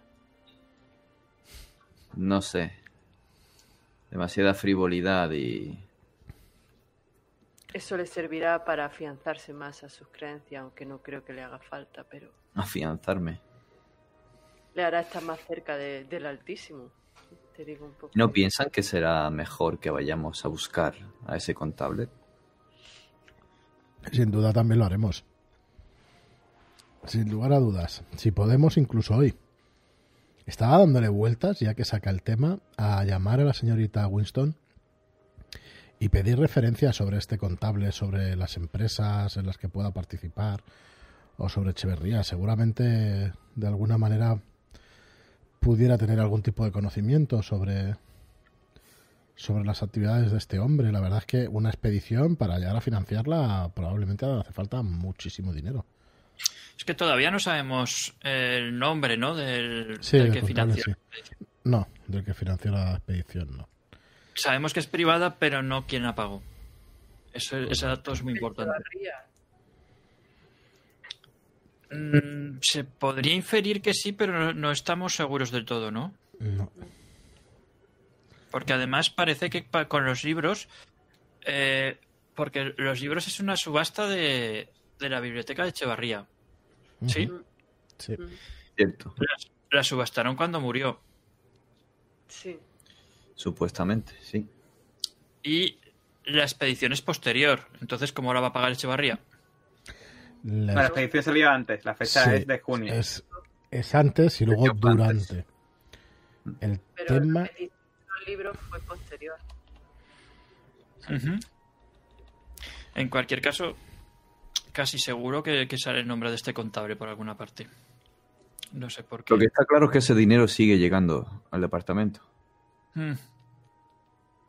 Si Echevarría está muerto, ¿está realmente muerto? ¿O quizá Willy está insinuando que quien compró la biblioteca está detrás de todo esto? Esto consistía en ser digno del, del señor de las mentiras. ¿Qué mayor mentira que enmascarar tu propia muerte? A saber. A mí me extrañaría que Echevarría estuviera muerto, ciertamente. Lo han visto en esas fotos, igual que yo. Alguien con esa astucia, ese carisma, no se pondría en primera línea de fuego, no me lo creo. Mm. Así es. Seguramente el ritual se realizó, pero no creo que se pusiera en tanto peligro. Pondría a otros secuaces, estos que estaban influidos por la droga néctar. Aunque Job dice, no sé si fue Job o el señor Henslow, que dijo que murió, que lo devoró. Bueno, si tenía algún trato con esa deidad, quizá enmascararon también esta muerte, de algún modo. El diablo es un mentiroso, sí, es cierto. Mm. Ah. Está bien, y dígame, ya que es usted tan experto, señor Willy, ¿cuál va a ser mi vestimenta? Buena pregunta. No tengo yo mucho conocimiento en, en las costumbres de, de Hollywood. Realmente podría explicarle mejor las costumbres de Eritrea, si es que alguna vez vamos allí. Pero mi intención es simplemente llamar la atención para ser un foco que les permita a ustedes eh, informarse con, con mayor tranquilidad. Te digo una cosa, eh, tú, eh, fuera ya de, de lo que es rol, eh, tu personaje tiene cuatro en antropología, así que esto, lo- o sea, tiene que saber a dedillo lo que tiene que llevar tanto tú como tus acompañantes, ¿vale? También. Ah, pues perfecto. Sí, sí. Soy católico. Después de tantas y tantas y tantas cruzadas, no creo que fuera muy normal que le acompañara. Mm, ¿Por qué no? Solo tiene que unirnos un interés común para aparecer juntos. Todavía sería más espectacular, ¿no? Todavía llamaría más la atención un jeque árabe al lado de un sacerdote católico. Solo tenemos que contar una buena historia. Y seguro que tenemos un círculo alrededor toda la noche. En ese caso no necesito traje. No, solo adecentar un poco esa sotana.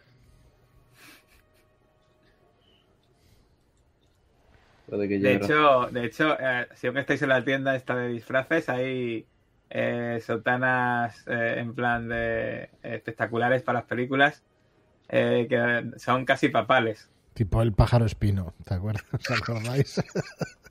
¿Se acordáis Ostras, de sí. aquello? Pues eso. Sí, sí. Lo estoy viendo, lo estoy viendo, carmesí. Pero es que yo no, yo no tengo nada para interpretar el papelón. Solo te tienes que ponerte la ropa. Yo me pongo la ropa y tú lo haces todo. Verás.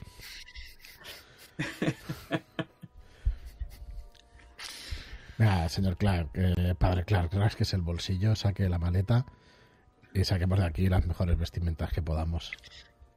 Esto es Hollywood. Aquí el espectáculo debe continuar. Está bien, está bien. Pues pregunto, Me voy eh, a por arrepentir, pero está bien. por curiosidad, Joe y Josephine, ¿de ¿cómo van a ir vestidos? ¿También van a comprarse aquí traje o...? No, yo de etiqueta. De etiqueta. Un vestido de gala y bien presentada que voy a bailar. Pues nada, pa- resumiendo, eh, os cuesta eh, las vestimentas del padre, como son de disfraces de lujo y tal, os cuesta uno de crédito más, que tiene que pagar alguien. Y luego, entre los dos, eh, Josephine y Joe, vuestros dos trajes, otro de crédito. Como, como vas de Yo crédito. voy a ya se pagar hace- el...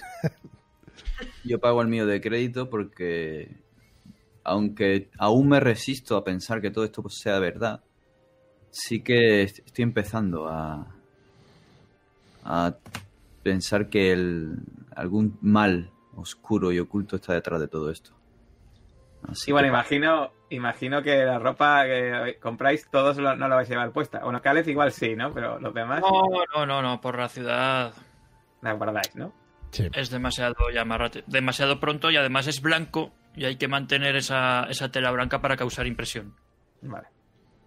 Pues nada, yo imagino, no sé, vosotros me diréis eh, la descripción de vuestros trajes, pero imagino habéis co- cogido trajes y vestidos espectaculares, ¿no? Correcto. Yo te busco ahora mismo y te lo describo. A la altura, a la altura, a la altura de, de la fiesta a la que vais a ir por la noche. Y bueno, yo imagino que este entretenimiento os tenido entretenido toda la mañana, eh, viendo cómo os probáis ropa, salís, decís, mira, mira cómo me queda y tal, y bueno, pagáis la morterada. Os habéis dado cuenta que Los Ángeles es un sitio bastante caro, eh, pero ha merecido la pena porque habéis encontrado vestimentas adecuadas a lo que queríais. Yo diría que ya es media mañana y bueno, pues tenéis todavía todo el día, el resto del día hasta la noche para hacer lo que queráis. Así que os lo me diréis. Yo quería hacer esa llamada a Nueva York al contable de la señorita Winston, Alistair McBride, a ver si por conferencia podría averiguar si tiene alguna referencia sobre Butchorf, eh, ¿cómo eran? Buchwald. Butchwald. Vale, pues le llamas por teléfono eh, y bueno, te responde la secretaria y al momento te pasa con él y dice, y bueno, él sabe, él sabe que vais de parte de, de su clienta, Ujú. Así que bueno, pues os te atiende rápidamente y te dice que sí, que le, suena, te- le suena que es un contable rela- relativamente conocido en Los Ángeles. No es de los mejores, pero es relativamente conocido. ¿De- ¿Desde cuándo ejerce? Lleva unos cuantos años, ¿no? En la profesión, por Uf, lo que hemos eh, te dice que tiene que estar pues cerca de la jubilación. Ya suena que muchos y muchos años. Podemos... eh, espera que estoy leyendo ahí. Em, ¿Podría usted averiguar quién es su mejor cliente? ¿Quién fue en el año 24 y quién es hoy en día? Mm, Tendría algo de prisa, pero ya entiendo que no me lo puede usted contestar al momento. ¿Habría alguna Te manera dice de...? que eso, eso es súper complicado, porque para saber eso tendría que tener acceso a los papeles de Los Ángeles, que no hay una especie como de... Vamos, Ya, que no existe internet, vaya, básicamente. Que tendría que pedir por, por correo en la documentación. O como mucho, como mucho a lo mejor llamar, pero obviamente tendría que, tendría que llamarle a él directamente. Claro, entiendo. Eh, ¿Cuál cree usted que sería la, la manera más fácil de averiguar algo así estando... Estamos en Los Ángeles y necesitamos esta información. Es, es- Pues te dice que si es bueno como él cree que es, eh, muy probablemente la única forma de obtener esa información sería hablando con él. Porque los, los buenos contables jamás revelan sus clientes. Entiendo, entiendo, señor McBride. Pues eh, muchas gracias, muy útil su información. Gracias y le llamo con cualquier otra cosa que necesite. Muy amable. Aquí estaremos. Bueno, pues lo comento. A ver, yo te voy a mandar también traje por ahí. Pero vamos, traje con chaquetilla, el chaleco interno con solapas, con pajarita, negro, terciopelo en las solapas. Bueno, bueno, he hecho un pincel. A ver si lo puedo poner aquí en el chat, no me deja. Ahora estoy poniendo el privado de chat, vale. Aquí, Buenísimo. aquí. El chat que- A ver si lo veo ahora.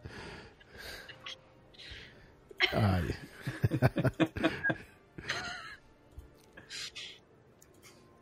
Lo copio por aquí.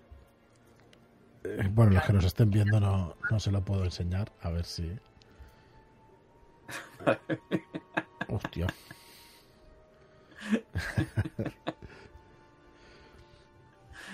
Bueno. ¿Y qué me dicen, señores? Eh, ¿Hacemos tiempo? ¿Quieren que vayamos a visitar al contable antes de la fiesta? Bueno, yo, yo eh, lo que vamos a hacer si queréis es como eh, ha habido muchas, muchas cosas de las que tirar, vamos a poner en común las cosas que más o menos tenéis, ¿vale? Sí. ¿Parece bien?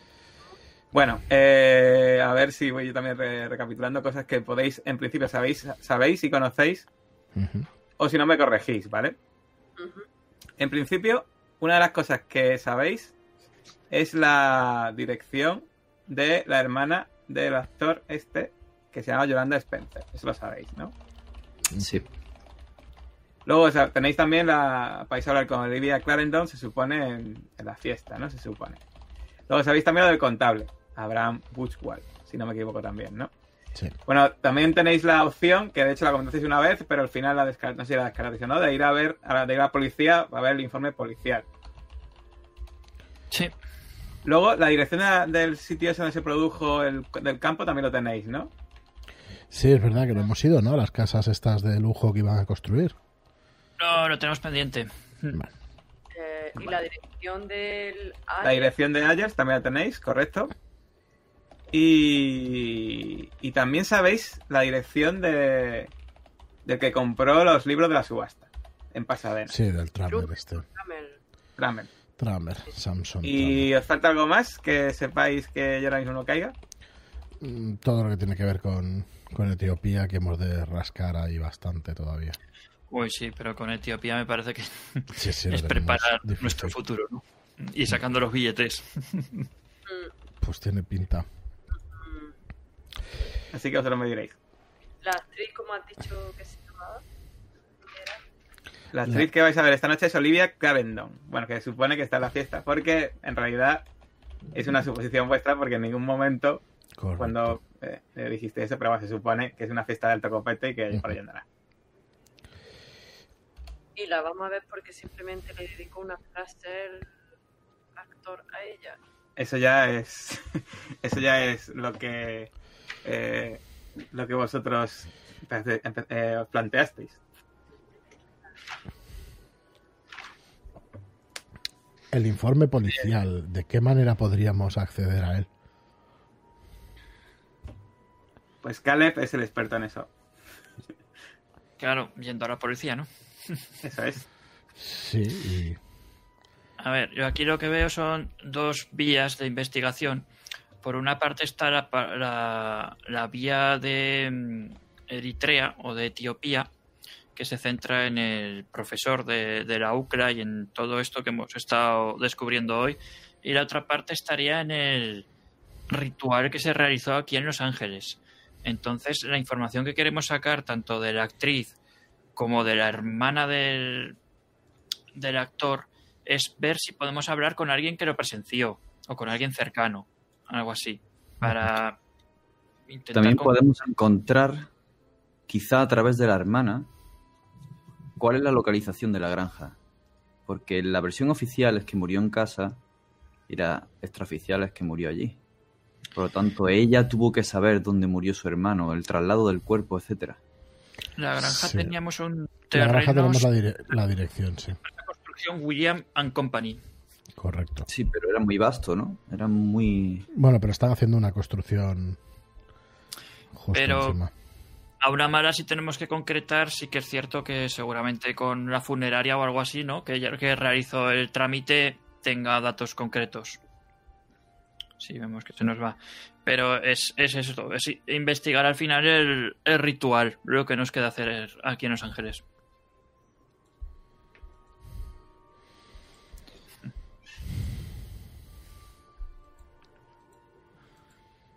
Bueno, si estamos en el coche, yo. Sin duda, a mí me parece que, que lo mejor que podemos hacer es acercarnos a ese solar, aunque tengamos dudas de dónde fue. Así lo vemos de primera mano, si es muy grande, si, si se puede acotar, si se ven restos de esa granja. Que es un poco ir a ciegas, ¿no? Pero. Bien, si tenemos tiempo, ¿por qué no? Bueno, pues yo imagino que cogéis el coche y vais en dirección al norte de la ciudad, eh, a una zona donde, eh, pues en principio, da la sensación, según os vais acercando, que hasta hace pocos años, por aquí pues habría, ya sabéis, todo esto era campo. Pero ahora pues están haciendo muchas construcciones de casas nuevas en la zona y la expansión de Los Ángeles crece de forma imparable a pesar de esta crisis galopante que tiene todo el país. Y según os vais acercando, pues veis una zona que efectivamente hay un cartel al entrar, un cartel bastante grande, que viene un anuncio de una nueva eh, serie de apartamentos y viviendas construida por la empresa William Co. Y eh, vais subiendo por una colina de una inclinación no muy pronunciada y aparcáis en lo que es el terreno, la dirección que, que os dijeron. Y cuando llegáis, os llama la atención que es un terreno relativamente grande para, para tener solamente una casa. O sea, se ve que aquí pues va a dar para hacer bastantes casas, incluso alguna carretera detrás eh, para, para, digamos, poder, poder aprovechar el terreno y ganar más viviendas. Pero veis que algo que os llama mucho la atención. Primero que lo que es la maleza y el terreno parece estar bastante salvaje, aunque hay una zona que parece que ha habido movimientos de tierra recientemente. Y al fondo hay eh, una, lo que parece que es una especie de un granero y una granja que, pero da la sensación de que se quemaron hace muchos, muchos años. Hostia, ¿estáis viendo eso? Los 13 o 14, ¿no? Sí. Está, está todavía en pie. Bueno, está ya lo, lo que son las vigas. Lo que y- se cae, ¿no? Pero bueno. Inconscientemente tocó la piedra de protección. Sé que nos, nos va a hacer falta en este lugar. Muy bien. O sea, Sí, vas entonces con la piedra protección ahí cogida, ¿no? Eh, antes de Sí. penetrar en ese terreno, ¿no? Sí, sí, sí. Vale, pues quiero que me hagas una prueba de sentir el peligro, sin decirte la dificultad y ya sabes, puedes gastar los puntos que quieras. Sí. Espera, que acabo de cerrar la ficha, no sé exactamente por qué. Abierta de nuevo. A ver, a ver. Eh, venga, pues me va a gastar un par de puntillos.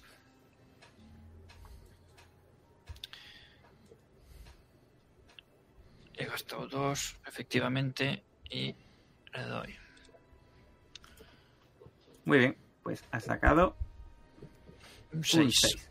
Bueno, pues te das cuenta, según vas penetrando ese terreno, porque yo imagino que vais en dirección a, esas, a esos edificios, ¿no? Entráis en el terreno.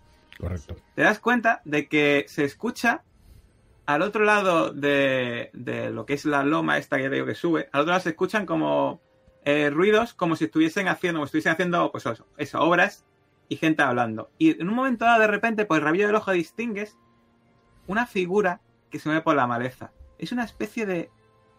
Lo miras, es un animal. Un animal relativamente pequeño. Parece, parece un gato salvaje. Se acerca hacia ti y de repente levanta la cabeza. Y cuando levanta la cabeza te das cuenta de que sus dientes están retorcidos y encarnados. Y de repente te mira fijamente. Y de hecho da la sensación de que ha mirado tu mano que está sujetando la piedra. Y de repente da un bufido y te ataca. Ya, eh, te ataca, te intenta morder. ¿Cuál, cuál es tu umbral de golpe? Muy buena pregunta. Mi umbral de golpe. Está debajo de salud. 4, 4. Cuatro. Pues va a gastarse dos puntitos en escaramuza ese gato. Para intentar morderte, ¿vale? Como se nota que. Pero Vale. consigues apartar la pierna en el último momento y evitas que te muerda. Yo imagino que de forma instintiva, ¿qué vas a hacer con ese gato? Eh, le pegó una patada. Y hace, "Miau", hace un bufido y sale y se va corriendo. Pero todos habéis visto ese gato. Y tú, eh, Josephine, que creo que eres la que única que tiene biología aquí, ¿no? sí. ¿Qué te das cuenta de que no es normal cómo tenga los dientes de ese gato. Ese gato, sus dientes no eran normales. Y casi mejor para la salud de Caleb que no le haya mordido. ¿Qué dientes tan extraños? No sé si se tratará de algún tipo de malformación, pero ¿estáis bien, Caleb? Sí, afortunadamente no ha llegado a morderme. Gracias. Pero. Eso, como bien dices, tenía pinta de ser una deformación producida por una mutación. ¿Pero por qué? ¿Le has hecho algo que yo no me diera cuenta? Solamente. Y sacó la piedra. Y digo, solamente estoy centrándome en la piedra para que nos proteja. Y él lo ha detectado. Pues no te ha protegido mucho, la verdad. No, no me, ha, no me ha protegido de él, que es un elemento físico. Pero seguramente haya otro mal en otro plano aquí. Y de eso sí que va a protegernos. De todos modos, esto no es infinito su poder. No nos protegerá de todo. Tenemos que estar atentos. Muy Yo bien. Pensando en esa asquerosa boca del gato y, y pensando en mis clases de, de biología y en mis experimentos que podía hacer pos de la medicina, si he visto algún tipo de malformación en algún animal que se pudiera parecer a eso. No has visto nunca ninguna, ninguna deformación con esos dientes encarnados que da la sensación, hasta por un momento, pero bueno, será imaginaciones tuyas, está recordado esa boca que viste. La de mi sueño. Ha salido corriendo el gato, ¿no? Entiendo. Sí, sí. Joder, eso me da un poquito de... No, no, intento aparentar normalidad porque no quiero darle la razón a Caleb tan pronto. Pero me Obviamente la boca que viste era una boca imitación, bueno, una especie de boca humana y esta es boca, boca de gato, pero eh, la deformación y... Te ha recordado Mm. esa, esa boca. Bueno, hay tantas cosas en la naturaleza que... Perdón, es que estaba leyendo los comentarios. Eh, Hay tantas cosas en la naturaleza que desconocemos que quizá, quizá esta sea una de ellas. Prosigamos. Bueno, caballo. vigilemos que no vuelva ningún bicho como ese. Qué es lo que puede transmitir, si eso se le ha provocado algún tipo de enfermedad. Es la rabia, sin duda. Volverá. Quiere Rabia quitarnos, provoca esos cambios, señor. quiere quitarnos esta piedra para que lo otro pueda atacarnos. No puedo evitar que se me escape una sonrisa cuando lo dice tan serio. Un gato, por favor, señor Willy. Si hubiera tenido usted un pescado crudo en la mano podría entenderlo, pero una piedra.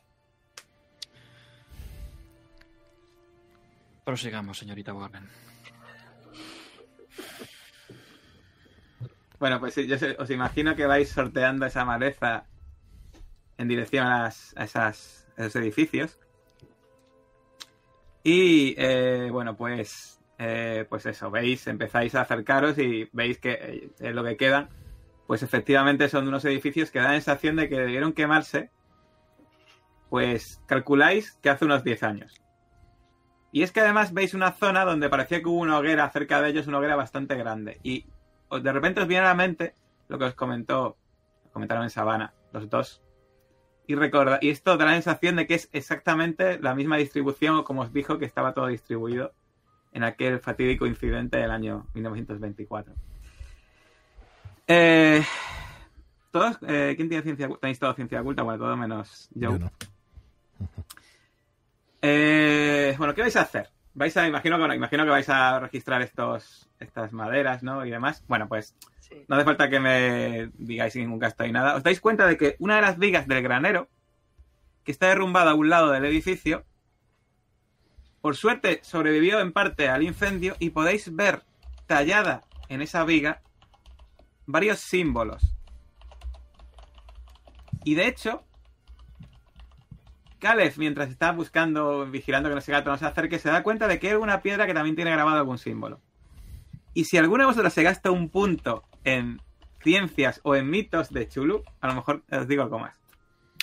Me gasto. eh, En mitos de Chulu solo. En ciencias ciencia. ocultas también.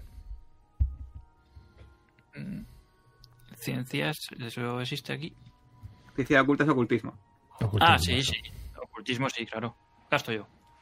Vale. Pues te das cuenta de que aunque están demasiado dañados para saber su propósito, sí que te das cuenta de que hay dos conjuntos diferentes de símbolos, como si hubiesen usado dos en vez de usar un símbolo para una cosa, hubiesen dos grupos de símbolos para dos cosas distintas. Y bueno, y por cierto, lo- las señales de, excava- de excavación que, que habéis dicho, las señales de construcción, parece que han sido como palas de excavadora que hubiesen empezado a remover la tierra, pero no sabéis por qué dejaron de hacerlo en un momento dado. Y ahora mismo está aquello como parece que hace ya varios días que nadie trabaja ahí.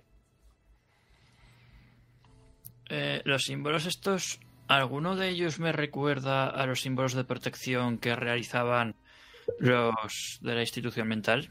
No. ¿Y a las bocas? Mm, mm. Son nuevos. Son nuevos.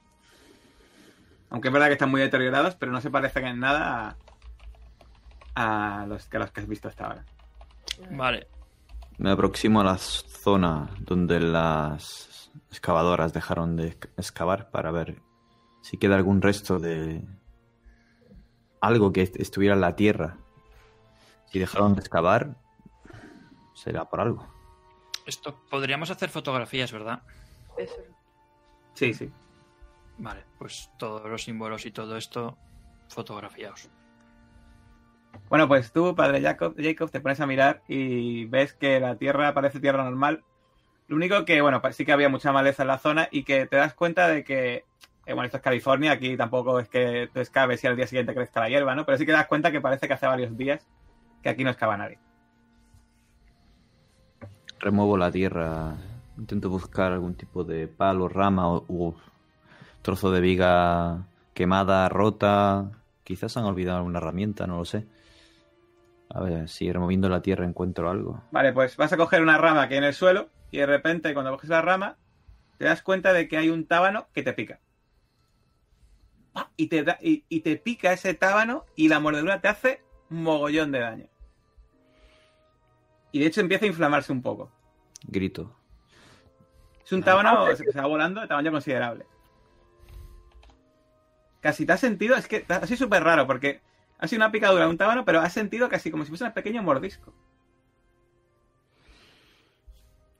Madre que lo parió. ¿Qué, qué- qué le ha pasado, padre? Eh, Ah, un maldito tábano. su Me he picadura. sentido picadura igual. Eh, Señora Warren, Que le vea la sí, mano, por favor. mírele, por favor. Ah, no es nada. No se Por preocupe. favor, déjeme que le vea la mano, se puede infectar. No Las ratas mordían más fuerte en las trincheras, no se preocupe. Pues tú, eh, tú ves la picadura, aunque Josephine no te deje verlo, parece que tiene, parece que tiene mal aspecto esa picadura. Y demasiado rápido. Eh, esto no es una picadura normal de un tábano, señor Jacob. A ver, he visto muchos tábanos, lo era. Era grande, pero lo era. Estos animales están mutados.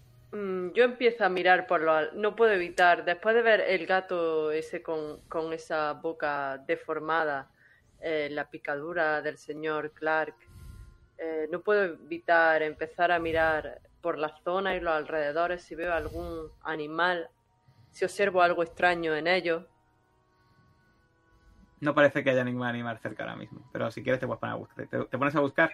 Puedo buscar, sí, sí. Vale. Pues empiezas a buscar eh, entre, entre la maleza, donde sabes que puede haber, pues, de todo tipo de animales aquí en California, incluso hasta serpientes podría haber. Cojo, hombre, no me haga. Cojo un palo y remuevo la maleza, no me voy a meter Sí, ahí como hizo el pobre padre, también coger el palo. un palo que ya tenía el padre, que ya lo pica el tábano a él, ya no creo que. Bueno, pues está buscando. ¿Y lo demás que vais a hacer mientras está Josephine ahí? Empieza, ¿Veis que empieza a hacer así la maleza buscando? ¿Qué vais a hacer los demás? Eh, quiero buscar símbolos en el, en el suelo. Mm, Vale. Y El granero está. eh, está practicable, se puede entrar. están palos de rubí, está casi todo quemado. A ver, se puede entrar, pero con mucho cuidado de no tropezarte porque eso está está hecho, polvo ya. Vamos, yo miraría alrededor, daría una vuelta por el, por el granero, por la zona, mirarlo con otra perspectiva, a ver si se nos pasa alguna cosa. No, más allá de bueno lo que habéis encontrado ya y bueno, y aparte lo que te he comentado, que, que lo de la excavación, bueno, también el ruido de fondo de la obra y tal, Pero todo que hace eso. días pues, que parece que no trabajan, ¿no?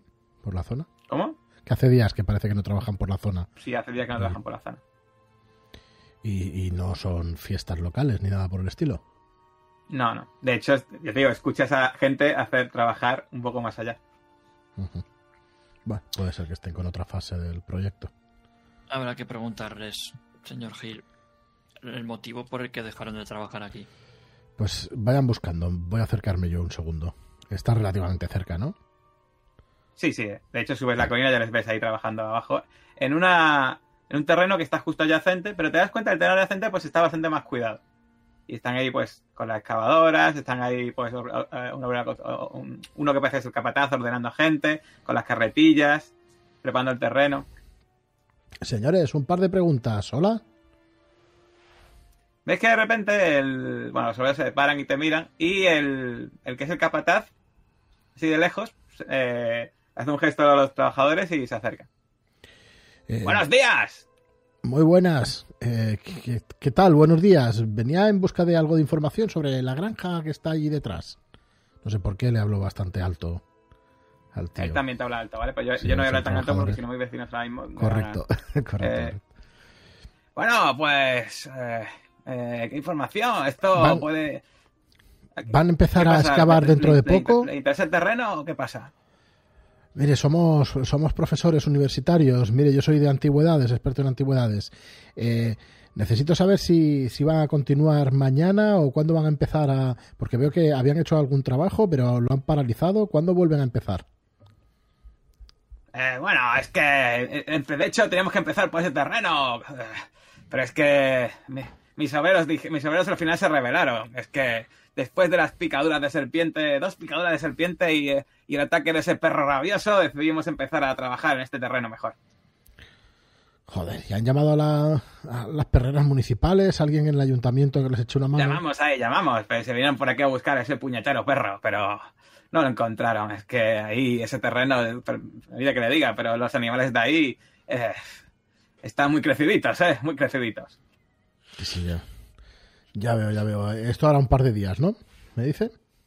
No, no, hace una semana o así. Bueno, ¿y cuándo, cuándo piensan...? Pues vamos a acabar toda esa fase, que tenemos ahí un montón que hacer, y cuando acabemos eso, pues ah, le diré a esos, a esos jodidos vagos que empiecen a trabajar ya ahí de una puñetera vez. Bien, bien, entendido. Eh, no espero que me dé mucha más Una información. cosa, eh. ¿te das cuenta Mm. de que no sabes por qué algo te da mala espina? ¿En sus palabras o en los hechos o lo que están En su, haciendo? forma, en su forma de mirarte. Parece como si estuviese mirándote de arriba abajo. Y como si, como si se estuviese quedando con tu cara. Vale, pues en cuanto me doy cuenta intentaré no estar mucho más tiempo Vale, delante suyo. muy bien. Me retiro, me Pues retiro. nada, te vas, ¿no? Sí. Bueno, gracias por su tenga usted, tenga usted cuidado, espera, espera. Y ve que va detrás tuya y te acompaña hasta lo alto. Y ve que estás acompañado. Y empieza a ver a tus compañeros. Vaya, vaya, viene usted acompañado. Sí, claro, ya le he dicho que son trabajos de universidad. En fin, así Tenga usted usted mucha cuidado, este ayuda. terreno es peligroso. Es- Este terreno es peligrosillo. Nada, hemos acabado de, de inspeccionarlo, no se preocupe, no necesitaremos mucho más De de, acuerdo, de acuerdo. de usted. Ves que se vuelve y dice, pero vamos, vagos, vagos, seguid trabajando, seguid trabajando. Se vuelve, pero no se va. Se da la vuelta y se, queda, y se queda mirando en vuestra dirección. Vale, me voy a acercar a, a mis compañeros y, y yo, por lo menos mentalmente, tengo claro que este hombre eh, tiene alguna información. A lo mejor los terrenos son de Tramer, de, de Tramer, de, de alguien como el contable o alguien que tiene que ver con todo esto. Pero bueno, en cuanto llegue con ellos, se lo comento. Pero bueno, miraré para atrás a ver si el tío El tío ¿Se sigue marcha? ahí, ahí encima mirando.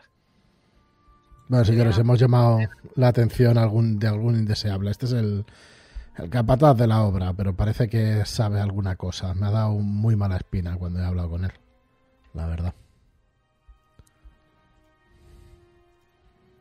Yo he estado buscando los animales, no sé si he escuchado algo de un perro, pero yo estoy buscando por ahí como me lo encuentren. Te encuentras, te encuentras en un momento dado que te encuentras una serpiente que está enroscada dormida. ¿Quieres despertarla? Ni de, ni de coña, vamos, pero, pero miro a ver si tiene alguna señal, algún... yo es que ya, ya estoy- Ahora mismo no. Ahora mismo parece que está tranquila ahí. Mm. ¿Es, gra- ¿Es más grande de lo normal? No, es de tamaño normal. Ahora, la boca no la se la ves. La boca no se la veo. Está enroscada. ¿Sabes qué te digo? Uf, mierda. Ella es muy atrevida, así que... mm, otro palo. Dios. Otro palo. Sí, sí, se lo pongo justo en el cuello. Y con el otro palo intento levantarle la cabeza. O sea, intentas ahí levantarle la cabeza de esa forma, ¿no? Sí. Bueno, pues O sea, con un palo le, le aprisiono el cuello. Si puedo, tú verás, me va a picar y me voy a morir. Y... venga una prueba de armas, venga. ¡De arma! Madre Sí. mía. Dificultad 4. ¿Qué, ¿Qué? Espérate que yo no sé si tengo esto que es destrozado o qué. De arma, yo no tengo nada. Pues entonces ya sabes, te la juegas a 50%. No puede ser con escaramuza. Con un cuatro, No, no, estoy usando armas. Eh, vale, me la juego. Armas improvisadas, pero son armas. Vamos, salvo que quieras cogerlo con la mano. Si quieres cogerlo con la mano, te dejo usar escaramuzas. No me jodas. Una serpiente. No, es que yo no veo a ella cogiendo una serpiente con la mano, vamos.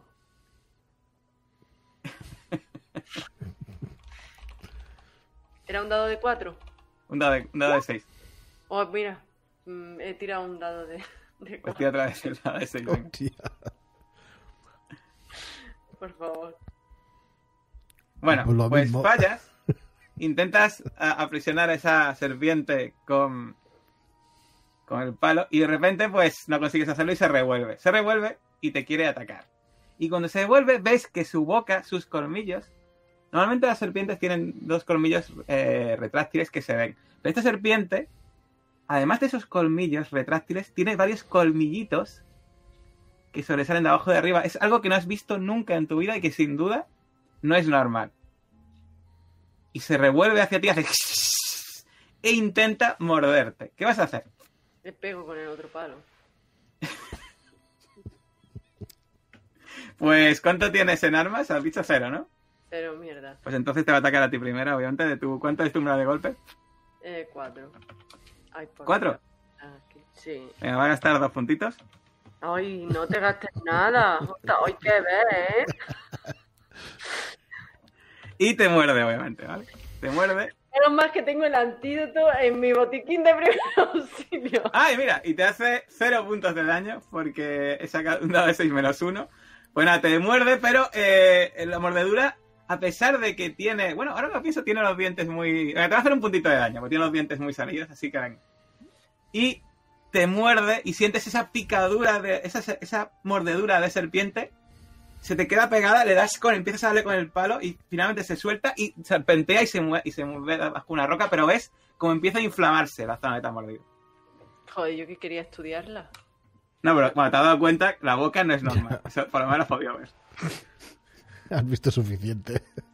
Sí. No, pero estudiarla desde el punto de vista. Eso sí, esa, eh, tú sabes que ese tipo de serpiente, eh, su veneno no es mortal para los humanos, pero sí que vas a pasar un rato de, de dolor seguramente, o es doloroso. De hecho, te empieza a doler bastante. Empieza a soltar improperio. Muy poco. Pero Josephine, pero, pero qué demonios, pero qué te ha pasado. Lo hemos boca. visto, ¿no? No, he visto eso, que ha empezado, ha empezado a hacer así, una, a darle una serpiente con un palo, iba así moviéndose un poco, y la serpiente así cogida, la ha dado con el palo y la serpiente se ha ido. Se ha metido entre bajo una piedra. Joder, Josephine. ¿Estás bien? Todo De mucho. repente, de repente eh, Josephine, te das cuenta de que una persona se te acerca. Y es el capataz de la obra de al lado. Y dice, señora, señora, ¿está usted bien? es que aquí las serpientes son muy peligrosas, tiene que tener usted cuidado. Eh, permite, permite, tengo aquí, tengo aquí un ungüento que se lo puedo aplicar y le viene muy bien. Eh, lo, lo utilizamos para los obreros de al lado, ¿quiere que se lo aplique? ¿De qué es ese ungüento? Es un ungüento natural. Ya me lo imagino, pero ¿de qué está hecho? Déjalo, déjalo. Nos de vamos unas al plantas hospital. de la zona, de unas plantas de la zona. Que es- Eh, por favor, tráigamelo y ya, ya veo yo si me lo he hecho o no. Vale. Pues lo coges y huele una mezcla de eucalipto y aloe vera. No, hace una mierda, pero me lo he hecho por... Vale, pues por lo menos es refrescante, ¿vale? Disculpe, ¿cuál es su nombre? Eh, mi, mi nombre es eh, Claire. ¿El ¿Cómo, suyo? cómo? Claire. Claire, eh, sí, pues yo soy eh, William Brown. William Brown, encantada. ¿Qué hace usted por aquí si no están trabajando? Ah, sí, capaz de hablar, nada, pero es que ha venido a hablar su compañero y está, estaba mirándoles que yo le, yo le avisé a su compañero que esta zona es peligrosilla y bueno, está aquí para echarles una mano, por supuesto. Ah, no se preocupe. A usted, Claire, y a sus compañeros, ¿cómo ha dicho que era su nombre, el nombre de sus compañeros? Yo soy Max, Max von Sydow. Primero. Y los demás.